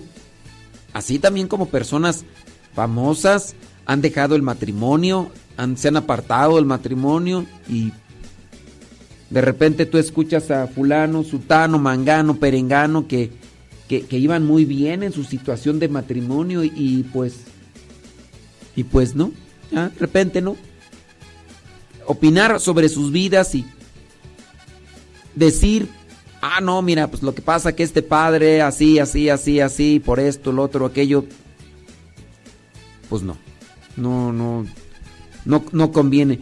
Porque mira, cuando nosotros hacemos propagación o comentarios sobre esa situación, hablando de los sacerdotes que renuncian públicamente, porque son, ya cuando uno es sacerdote, uno es figura pública, pero hay niveles, hay niveles, quizá por el apostolado, entonces se adquieren cierto tipo de niveles de popularidad, no hablando en el sentido artístico ni farandulero, pero sí se conoce a este padre mucho por su labor de evangelización, escribía libros, hacía videos, cantaba, eh, videos de evangelización, qué sé yo, o, o se decía que era exorcista o que no sé qué. En ese caso, pienso yo que nosotros no tendríamos que estar dando o compartir, eso no sería lo correcto, compartir, compartir, compartir y compartir. Por ejemplo, el, mensaje de, de un padre, mira, no voy a decir su nombre, no voy a decir su nombre, pero a 12 horas de que había anunciado su, su decisión de pedir la dispensa, de renunciar a su ministerio, eh, a 12 horas su video había sido compartido 2.500 veces. 2.500 veces. 2.500 personas que quisieron que otros más conocieran de su decisión. Si dijeran ellos, ah, es que nosotros lo compartimos para que recemos por él. No hay necesidad que compartas eso. No hay necesidad venir aquí a comentar, no, mira, la situación de este padre que dejó el ministerio era así, era asá.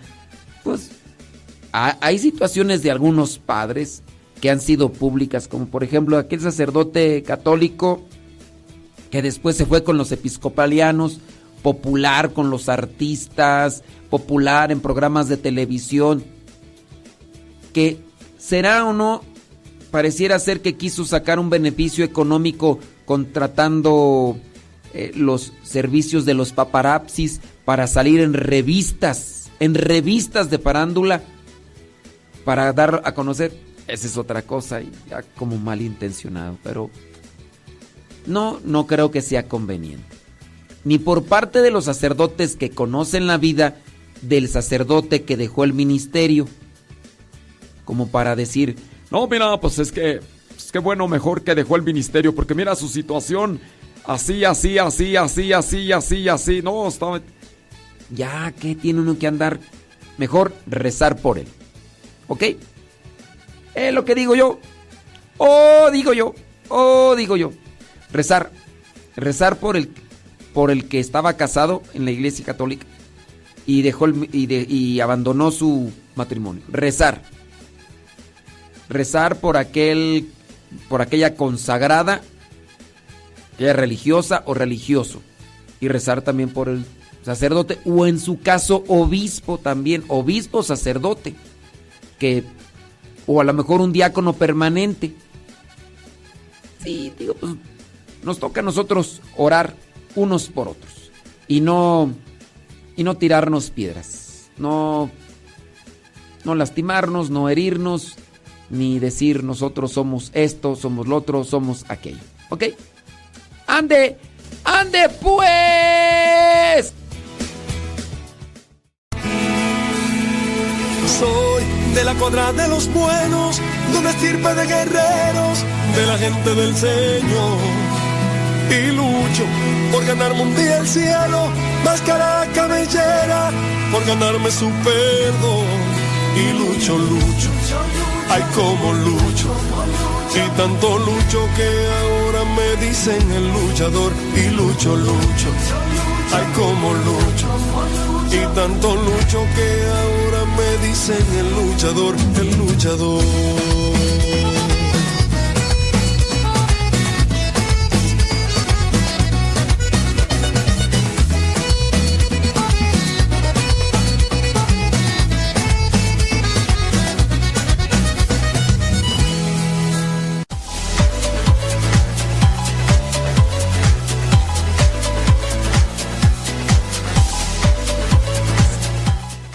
Everybody in your home. Saludos Paulino. Hola Paulino. Saludos a Belén, campanas de Belén. Belén, campanas de Belén. Belén, campanas de Belén.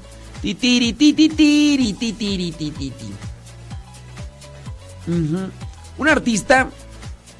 Deja poner esa, esa musiquita así que me podría como que ayudar aquí, como que a acomodar una.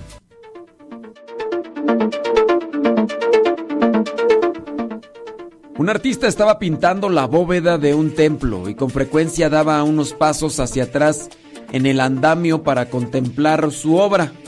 ¡Wow! Está quedando maravilloso. Se encontraba tan, pero tan absorto, es decir, tan metido en su creación, contemplando su trabajo, que no se había dado cuenta de que iba a caer del andamio, que por cierto estaba a gran altura. Otro pintor, hermano de aquel que estaba haciendo esta obra de teatro, esta obra de teatro, esta obra de arte, ay, me traiciona mis... Este otro pintor, hermano de aquel que estaba haciendo esta obra de arte, viéndolo en peligro y comprendiendo que una palabra podría apresurar su caída, arrojó una brocha sobre el cuadro que contemplaba el artista que estaba en peligro. Este pintor, sorprendido y enojado, violentamente se dirigió hacia adelante salvándose así de una caída que hubiera sido mortal. De esta manera, podemos entender una reflexión. Dios algunas veces destruye también las halagadoras esperanzas de nuestro corazón para advertirnos el grave peligro en que estamos por causa del pecado y para salvar nuestras almas. Muchas veces no entendemos que por estar tan absortos en nuestros propios logros, éxitos y ambiciones, sí, porque nos metemos demasiado en ello, damos pasos en falso que podrían destruir nuestras propias vidas. Y Dios, en su misericordia, interviene para despertar nuestra conciencia dormida aunque tenga que destruir todo aquello que nos llevó toda una vida. Pero más vale rescatar el alma, aunque se pierda lo material. A veces Dios lanza su brocha contra el cuadro de nuestra vanidad para demostrarnos que nos ama y que más que estar interesados en nuestros éxitos, Dios está interesado en nosotros como sus hijos. Así que para la próxima vez que su brocha manche tu cuadro de la vida, dale gracias a Dios porque quizá te haya librado de caerte del andamio de lo que estabas pisando. ¡Ay, papaya de Celaya!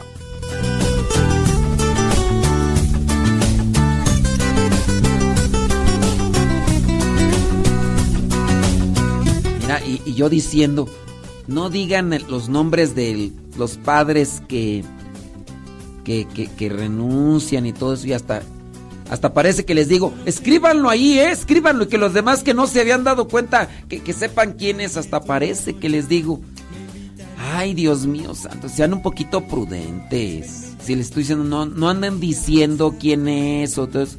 Hasta parece que les digo, ah, ay, escríbelo, eh. Mira, a los demás que no se han dado cuenta. Que... Ay, no, Dios mío santo. Un poquito prudencia. Please, please, please, please, please, please, please. Pues todo lo hizo pensando en nosotros por todo su amor. Alguien que no sabía de qué estábamos hablando y que ya, se, ya se enteró. Ya. Y ahorita va a ir a buscar el chisme por aquí, por allá. Y... Sí. Poquita prudencia, please. Danzo para ti lleno de alegría, danzo para ti, de noche y de día, danzo para ti. Me das el agua de la vida, danzo para ti. Quiero enamorarme de tu amor.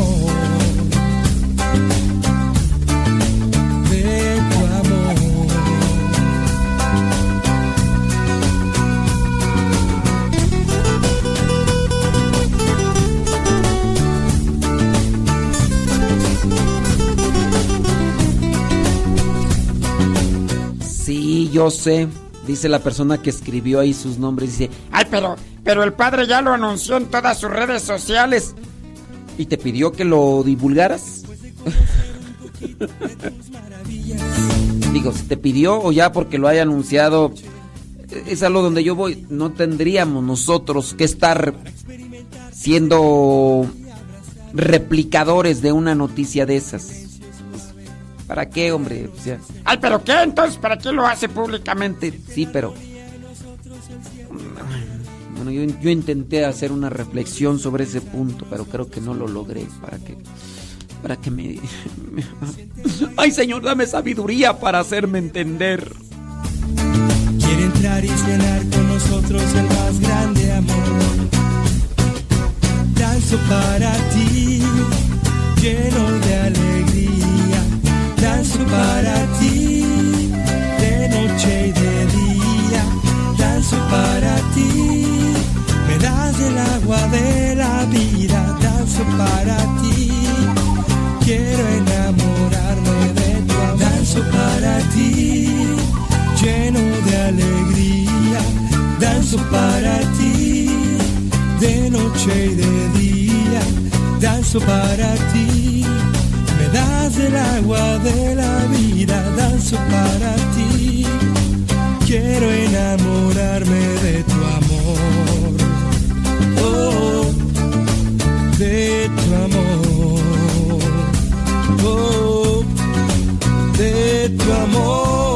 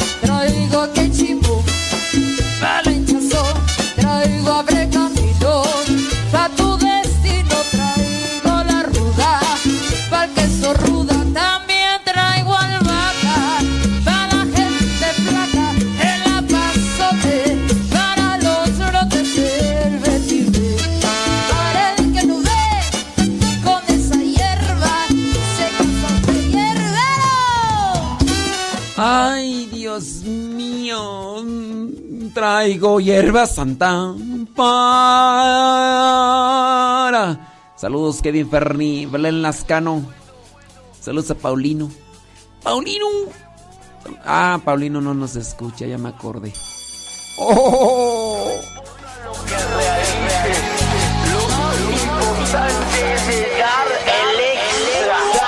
El extra, dar el extra, dar el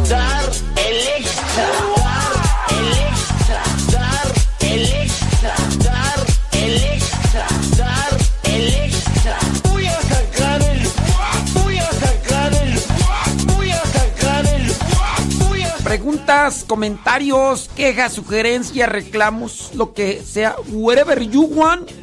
Ok, láncelo. I am here.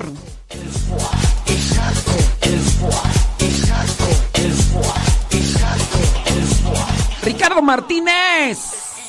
Saludos a. ¿A quién? A Leti que nos escucha obligadamente a fuerzas porque pues Ricardo Martínez le sube a toda la radio.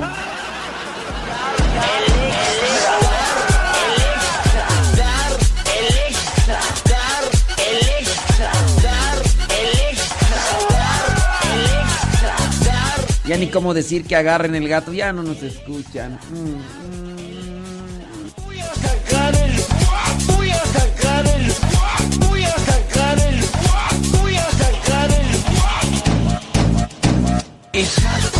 Dice Daniela Padilla que por qué no llegan las notificaciones. Fíjate que no sé, si supiera te diría, pero pues como no sé, Daniela. Ay, Daniela. ¡Qué pasiones, Lorena Sánchez! Saludos a Leti, esposa de Ramiro Zavala. ¡Hola, Leti!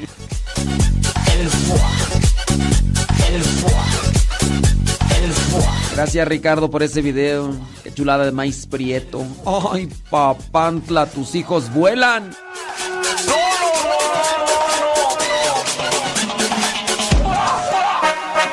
Con todo el flow, flow, flow, flow, flow, flow. Aquí andamos, señores señores. Queremos mandarte un saludo a ti donde quiera que nos escuches como quiera que nos escuches. A Erika Gómez, Eice de la Fuente, Esther Cepeta, Leticia Winal.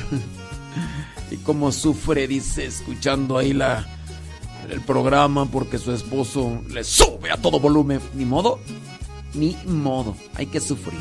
Saludos a Malena, la- Malena Nabor. Saludos a Ernesto, Ernesto el Porro. Órale. Marzuela, Marcela. Yadira Rivera. Saludos a Iván, esposo de Lili Roscas. Ay, Lili Roscas. Saludos a Cecilia Ramírez. Saludos a Ernesto Fernández. Todo bien, Ernesto Fernández. Magdalena López. Saludos, Eddie Flores, Jessy Rauda, Valencia, Maribel Rodríguez, Rosa Vázquez Telles. Saludos, Verónica Vega. ¿Qué- ¿Cómo andamos, Rosa Vázquez? ¿Todo bien? Saludos a la Chahuela. Saludos, Chahuela. Saludos a Marcela Suárez, Lorena Rosales. Saludos, Ernesto. Sí, saludos a Aurorita. Anda, anda pues. Déjame ver por acá. Un comentario. Preguntas, preguntas porque veo mucho saludo. Uy, no, hombre. Saludos, mira, hasta para aventar para arriba, para abajo, para un lado, para el otro, para el centro y para adentro. Lupita Rodríguez. ¿Preguntas? ¿No hay ninguna pregunta? Ah, no creo, no. Ándale, Verónica García, Guadalupe Marcial, Leti Cáliz Romero, ándele. Na- Nadi Gutiérrez, ándale. Teresa Herrera, María José Hernández, Mayito Lugo, vaya, vaya. Después de mil años, después de mil años, Mayito Lugo se reporta. Espero que todo bien, porque luego uno, uno se espanta. Rosalía González, muchísimas gracias, ¿eh? Sí. Yo le multiplique para que me dé más. ah, sí. Cristina Franco. Ándele. Maribel Vázquez. Sí. Ay, Jesús. ¿Qué está escribiendo por acá Maribel Vázquez? No lo voy a decir al aire. No lo voy a decir al aire porque eso puede traerle conflictos y peligro con su esposo. Sí, mucho cuidado. Mucho cuidado. Ay, Daniela Padilla Ortiz. Ay, no, me estresan tus mensajes. Saludos a quien a Leopoldo Martínez, dice Julieta Martínez. Saludos a Naila que se casó. Saludos a Anaí. Anaí Rodríguez. Sí, no veo preguntas, tú puro su ladadera. Michelle Osorio. Ándale. Marta Avilés. Lobo Luna. Aida Ruiz. Aida, Aida, Aida, Aida, Aida, Aida, Aida, Aida, Aida, Aida. Sí. No, pues sí. ¿Qué le vamos a hacer? Edilberto Rodríguez. Rodolfo Bonilla. Saludos. Sí, ¿quién más? Nancy López. Juan Carlos Huerta. Ahí, ahí está. Ahí están todos los saludos. No hay preguntas. Ni modo. Ni modo.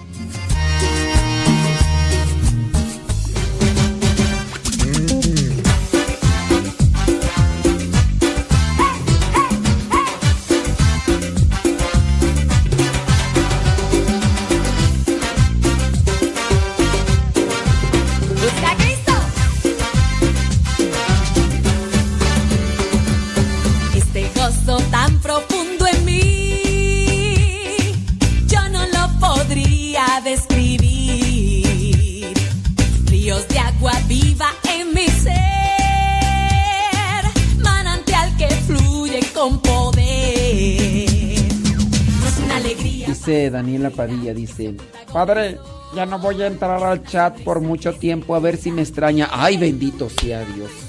Vieras cuánto le estuve rezando al Señor de la Misericordia. Dije, ya, ya.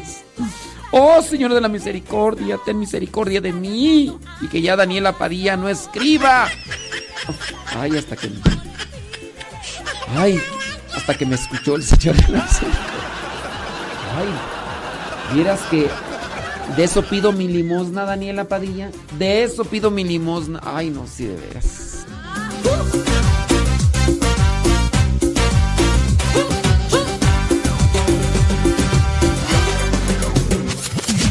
Esta alegría. Ya llegó, ya llegó, ya llegó, ya llegó.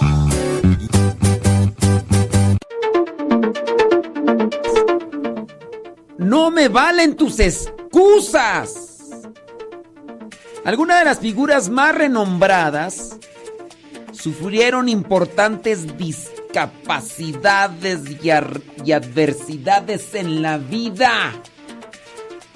Por ejemplo, Beethoven, el compositor alemán de música clásica, no el perro de la película. Este señor, Lud- Lud- Ludwig van Beethoven, se quedó sordo. Sí, así como tú cuando no escuchas que te digo tantas cosas, pero él se quedó sordo. No, no oía, no escuchaba. Pero la extraordinaria genialidad y productividad musical de Louis- Ludwig van Beethoven no fue disminuida por la influencia de sus múltiples dolencias. A la sordera, su enfermedad más conocida, se agregaron otras enfermedades como cirrosis hepática. Alguien podrá decir, ay, le encantaba empinar el codo a este hombre. No podríamos decir eso porque nos estamos equivocando y hay que evitar ese tipo de juicios. Y esto se los, se los digo con conocimiento de causa. Resulta que la cirrosis hepática también puede producirse por una disfunción en el hígado. Una disfunción en el hígado o un cierto tipo de toxina que está afectando. De manera que el hígado se convierte en un hígado graso, que no necesariamente hígado graso se refiere a grasa, sino a la, al azúcar, a el azúcar que está en el hígado. Eso es hígado graso. En hablando de, de grasa, no es la grasa como el triglicérido, sino azúcar en el hígado. Pero también el hígado graso puede tener esta anomalía disfunción que lo convierte en un hígado etílico.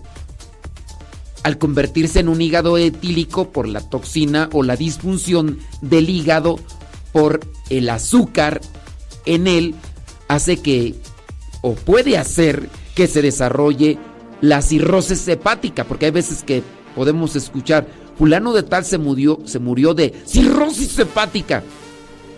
Yo no podría decir, viejo borracho o señora borracha, y no, no es así.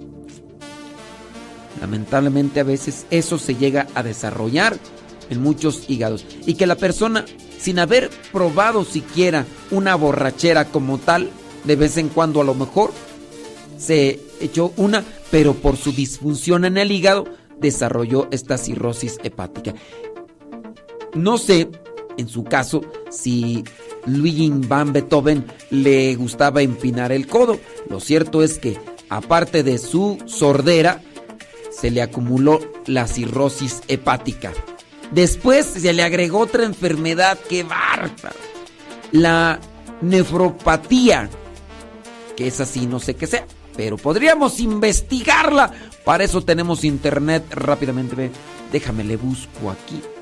Y ya así, tú y yo salimos de la duda y, y nos quedamos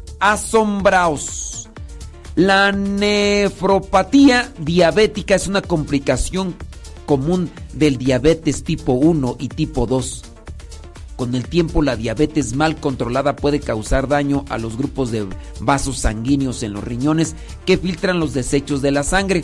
Esto puede causar un daño renal y presión arterial. Ándale, pues eso era lo que tenía este cuate. A razón de la diabetes.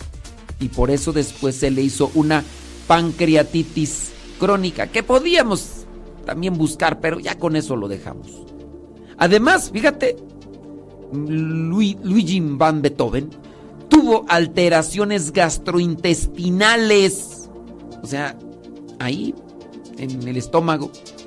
Después otras alteraciones bronquiales. Y para completar el cuadrito, articulares y oculares. O sea que las alteraciones articulares y oculares pues también vinieron a afectar. Este ya nada más le faltaba la última plaga de Egipto, pobre hombre. Pero aún así, uno podría investigar ahí cuántas cosas y cosas no hizo este señor alemán llamado Ludwig van Beethoven. Que no sé cuántos de ustedes tengan así como por gusto escuchar la música que él compuso, que podríamos colocar aquí música, pero es música clásica. Y te aseguro que muchos de nosotros, incluyéndome yo, no conozco como tal una pieza. A lo mejor las he escuchado, pero así como que ubicarlas, que la sinfonía no sé qué y no sé qué, y uno se puede ahí confundir con los diferentes artistas de música clásica. Pero este señor, este señor, vaya que tenía talento, mucho talento, pero pues tú y yo ponemos tantas excusas y excusas y más excusas. Pasamos a, a otro señor, sí. No me valen tus excusas. Glenn Cunningham, un corredor, un corredor poseedor de marcas mundiales. Sí hablamos de uno que corre, maratones y sufrió quemaduras tan graves en sus piernas, lo que le ayudaba para correr, por un incendio en el colegio que los médicos le dijeron que jamás volvería a caminar. Se superó, le echó ganas y ganó marcas mundiales. Glenn Cunningham. Bueno, pues, solamente para que lo tengas presente. Otro señor, sí, otro señor, Sir Walter Scott. El novelista, es decir, que escribía novelas, no que se ponía a ver novelas como Tunas en San Luis. No, no, no, no, escribía novelas. Poeta, un también editor británico. Fíjate que él sobrevivió a un ataque de poliomielitis en su infancia, que lo dejaría prácticamente inválido de la pierna derecha para el resto de su vida. Pero aún así desarrolló eh, con su ingenio, creatividad, desarrolló todas estas obras. Podríamos investigar qué tipo de obras literarias son o qué poemas escribió y pero son hombres dentro de la historia que muy posiblemente no hemos escuchado ni vamos a leer nada de sus vidas, pero ahí están presentes en la historia por ser personas que sobresalieron por encima de las demás, aún con sus consecuencias o con sus situaciones naturales difíciles. Sí, vámonos con otro. Abraham Lincoln, presidente de Estados Unidos que abolió la esclavitud. ¿Sabías tú que él fue criado en la pobreza? Pero sobresalió y ayudó para que la esclavitud que estaba situada en Estados Unidos de una forma diferente como la tenemos en la actualidad, ¿verdad? Porque todavía hay esclavitud, pero no como estaba antes, donde las personas practican prácticamente de África que eran secuestrados, eran llevados y sometidos a duros trabajos, como si fueran animalitos de carga. Y dijeron, aquí en Estados Unidos, no más no. Y ahí está este presidente, que sin duda tendrá también sus oscuros tiempos y momentos, pero dentro de las cosas que pudo hacer buenas, pues fue decirles, acabamos con la esclavitud, ya no va a haber esclavos en Estados Unidos. Vámonos con otro señor Franklin Roosevelt, trigésimo segundo presidente de los Estados Unidos. Él, fíjate que estaba afectado por la parálisis en su infancia, por una parálisis llamada infantil, pero sobresalió y llegó a ser el trigésimo segundo presidente de Estados Unidos. Es decir, que el, que el número 32, ¿no? Eso tú sí sabes. Vámonos con otro señor, Booker T. Washington. Garriet Tubman, Marie Anderson y George Washington Carver. Nacieron todos en una sociedad llena de discriminación racial, pero sobresalieron. Vámonos a otro, Enrico Caruso. ¿Quién es Enrico Caruso? Un tenor italiano. Fue un niño que sobrevivió en una familia pobre. Imagínate, eran 18 hermanos. ¡Qué bárbaro! Y de su tiempo pero tenía un talento, lo cultivó, lo hizo crecer y listo. Vámonos con otro personaje, Itzhak Perlman. Vas a decir, bueno, ¿quién es ese? Es un concertista de violín. Fíjate que él estaba paralizado de la cintura para abajo desde los cuatro años de edad y llegó a ser una eminencia tocando el violín. Vámonos con otro fulano, John Bunyan. John Bunyan, escritor y predicador, autor del libro El progreso del peregrino. Estaba, dice, en prisión. El progreso del peregrino, no sé, no lo he leído ese libro, pero este señor, aún estando en la cárcel, sobresalió y dejó algo para la posteridad y para ayudar a la humanidad. George Washington, primer presidente de los Estados Unidos allá en el año 1789, estuvo paralizado por la nieve y aterido en, en Valley Forge. O sea, sufrió, pero sobresalió. Benjamin Disraeli, primer ministro inglés, fue objeto de terribles prejuicios religiosos. Fíjate que la mayoría, la gran mayoría de buenas excusas para fracasar no existe. La gran mayoría de buenas excusas para fracasar no existen. Es decir, que nos las inventamos para que los demás nos apapachen, para que los demás nos, nos consientan, para que los demás nos traten bien. Pero si nos diéramos cuenta que Dios nos da mucha, pero mucha capacidad para sobresalir y triunfar, lo aprovecharíamos. Pero como no, pues... Lástima, Margarito. Lástima. ¿Tú qué excusas pones día con día para sobresalir de tu situación? ¿Tú qué justificaciones tienes? Tell me, tell me. colchones, tambores, refrigeradores, estufas, lavadoras, microondas o algo de fierro viejo que vendan.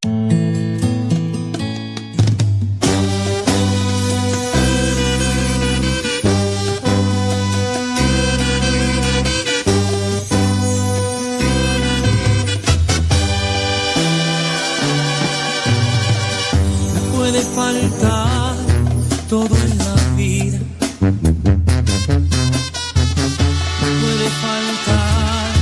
hasta la vida. Pero nunca quiero que me falte el deseo de amarte hasta el final. Me puede faltar todo en la vida.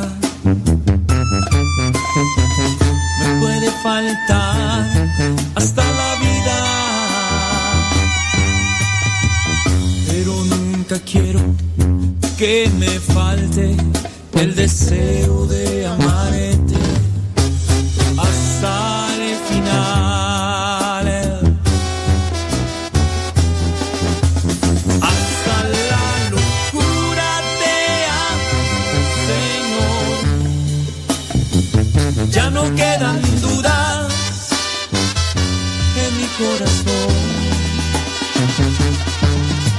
te amo, de que te amo, Señor. Hasta la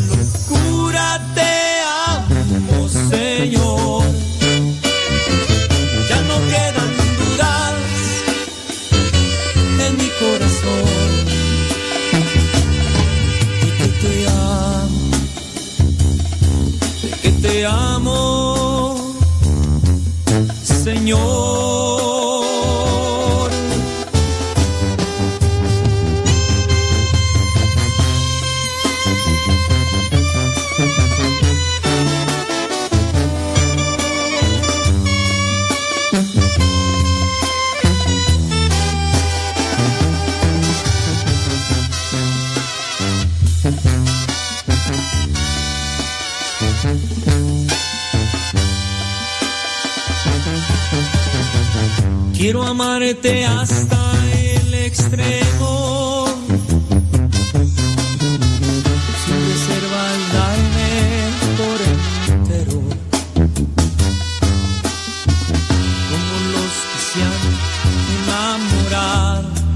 Yo te canto,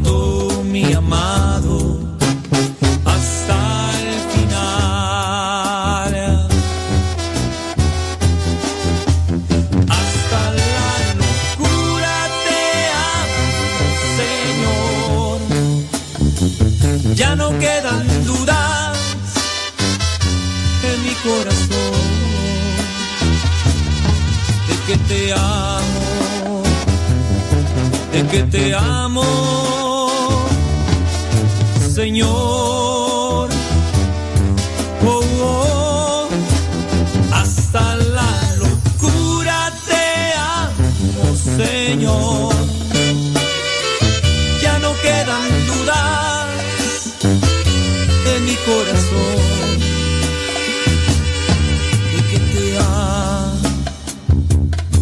De que te amo, Señor.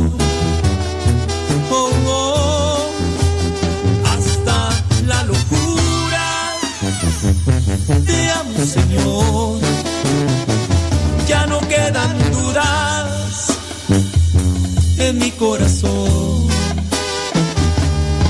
de que te amo, de que te amo,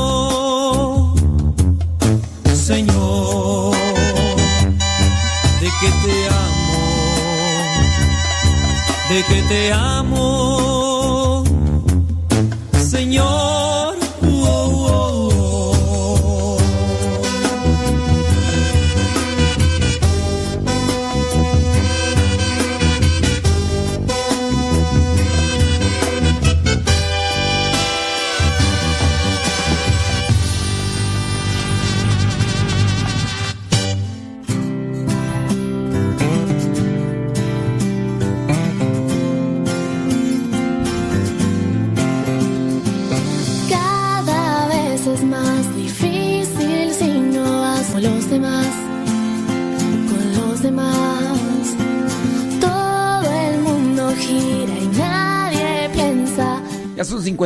minutos después de la hora en este día. Mm, Ya iba a decir, ya iba a decir miércoles.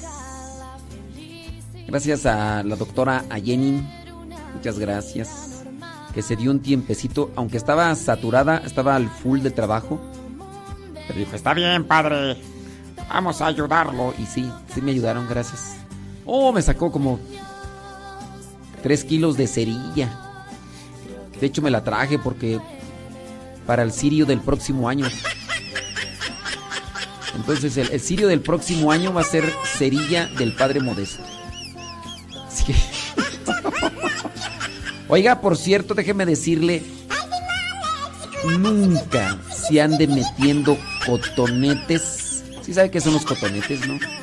No se ande metiendo cotonetes en los oídos para limpiarlo. Yo sé que le da comezón, pero eh, lo que son los otorrino, eh, como la doctora Ayenin, lo que recomiendan es mejor que cuando se bañe, se- es mejor que le caiga agua en el oído. Échese agua en el oído, agua calientita. Y ya, incluso hasta dejarse ahí el agua, lo más que esté limpia, ¿verdad? No vaya a ser agua ahí del caño. Sí, sí, sí, sí. Sí, pero no, no, no, no, no, no, no, no haga eso de poner cotonetes en los oídos. Eso lo único que hace es meter la cerilla, que, que es algo bueno, en cierto modo, en cierta medida, es algo bueno la cerilla. Pero, pues también cuando nosotros utilizamos eso de los cotonetes, lo único que hacemos es empujar, meter en la profundidad la cerilla, lo cual puede causar una infección porque pues, la cerilla pues también tiene cierto tipo de contaminantes, ayudan, sí, ayudan, pero al nosotros al meterla a los tímpanos pueden causar una infección. Las personas que pueden sufrir de mareos y puede ser a razón de que se les haya ahí echado a perder el negocio adentro, imagínate, no, no, no. Entonces, tenga mucho cuidado. Yo desde hace ya muchos, pero muchos, pero muchos años, hace muchos años, hace muchos años, yo ya no utilizo esas cosas. Sí, hay veces que sí, sí da de esa comezón sabrosa que cuando metes, oye, así como que, ¡oh! como que, pero no. Mejor echarle agüita. Nosotros los que utilizamos los audífonos regularmente producimos ese tipo de cerilla. Y también tú, que no, aunque no estés, eh, tú que utilizas, produces cerilla. Lo más recomendable es dejar que cuando te estés bañando entre el agua calientita, que esté limpia. Y, y, así hacerle como que tallarle ahí. Es lo más recomendable. Digo, es una recomendación que les doy porque el padre modesto soy. Oiga, por cierto, ya está próximo el concierto de Hesed. Aquí en el Centro Nacional de Reconciliación. No sé cuántos de ustedes vayan a venir. Ojalá y se dejen venir. Si ustedes dicen, ay no, pero va a ser en la tarde noche. Aquí se les puede dar hospedaje. Ciertamente hay una cooperación por el hospedaje. Ojalá y que puedan venir. Y así sirve que nos conocemos y nos saludamos. Y ya se quedan para la celebración eucarística el otro día en la mañana, ¿cómo ve? A las 8 de la mañana. Ya. Sirve que se quedan aquí a conocer esta casa. Ahí está la invitación, hombre. Nos ponemos de rodillas y el corazón alzamos, nos llenamos. Concierto católico Maranatá. Estará presente el ministerio GESED desde Monterrey, Nuevo León. Enséñame a cantar en la boda grupo católico con más de 70 producciones musicales, llegando a millones de corazones con sus cantos a nivel internacional. Estarán presentes por primera vez en el Centro Nacional de Reconciliación, ubicado en San Vicente Chicoloapan, Estado de México. Este próximo sábado 2 de diciembre, concierto de Adviento Maranatá. Comienza a las 5 de la tarde, 2 de diciembre. Terminará a las 11 de la noche. La cooperación por persona es de 150 pesos. Ven a participar de este concierto de Adviento. Jesús, niño mío, que emana y.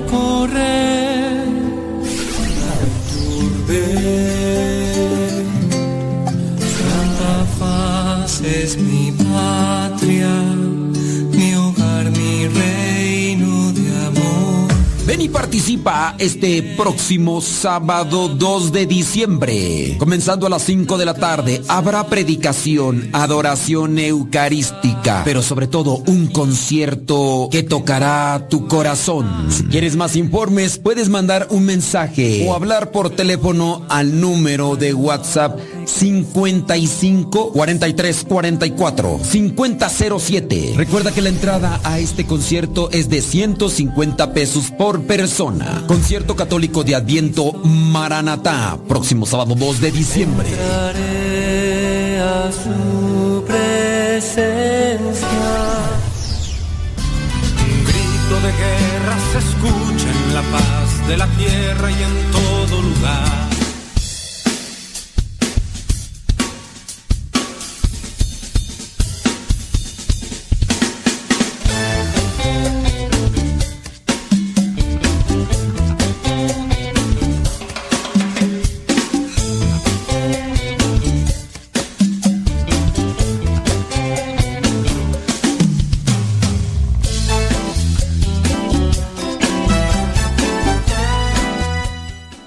Sí, hombre, recen por mí para que se me quite lo mula.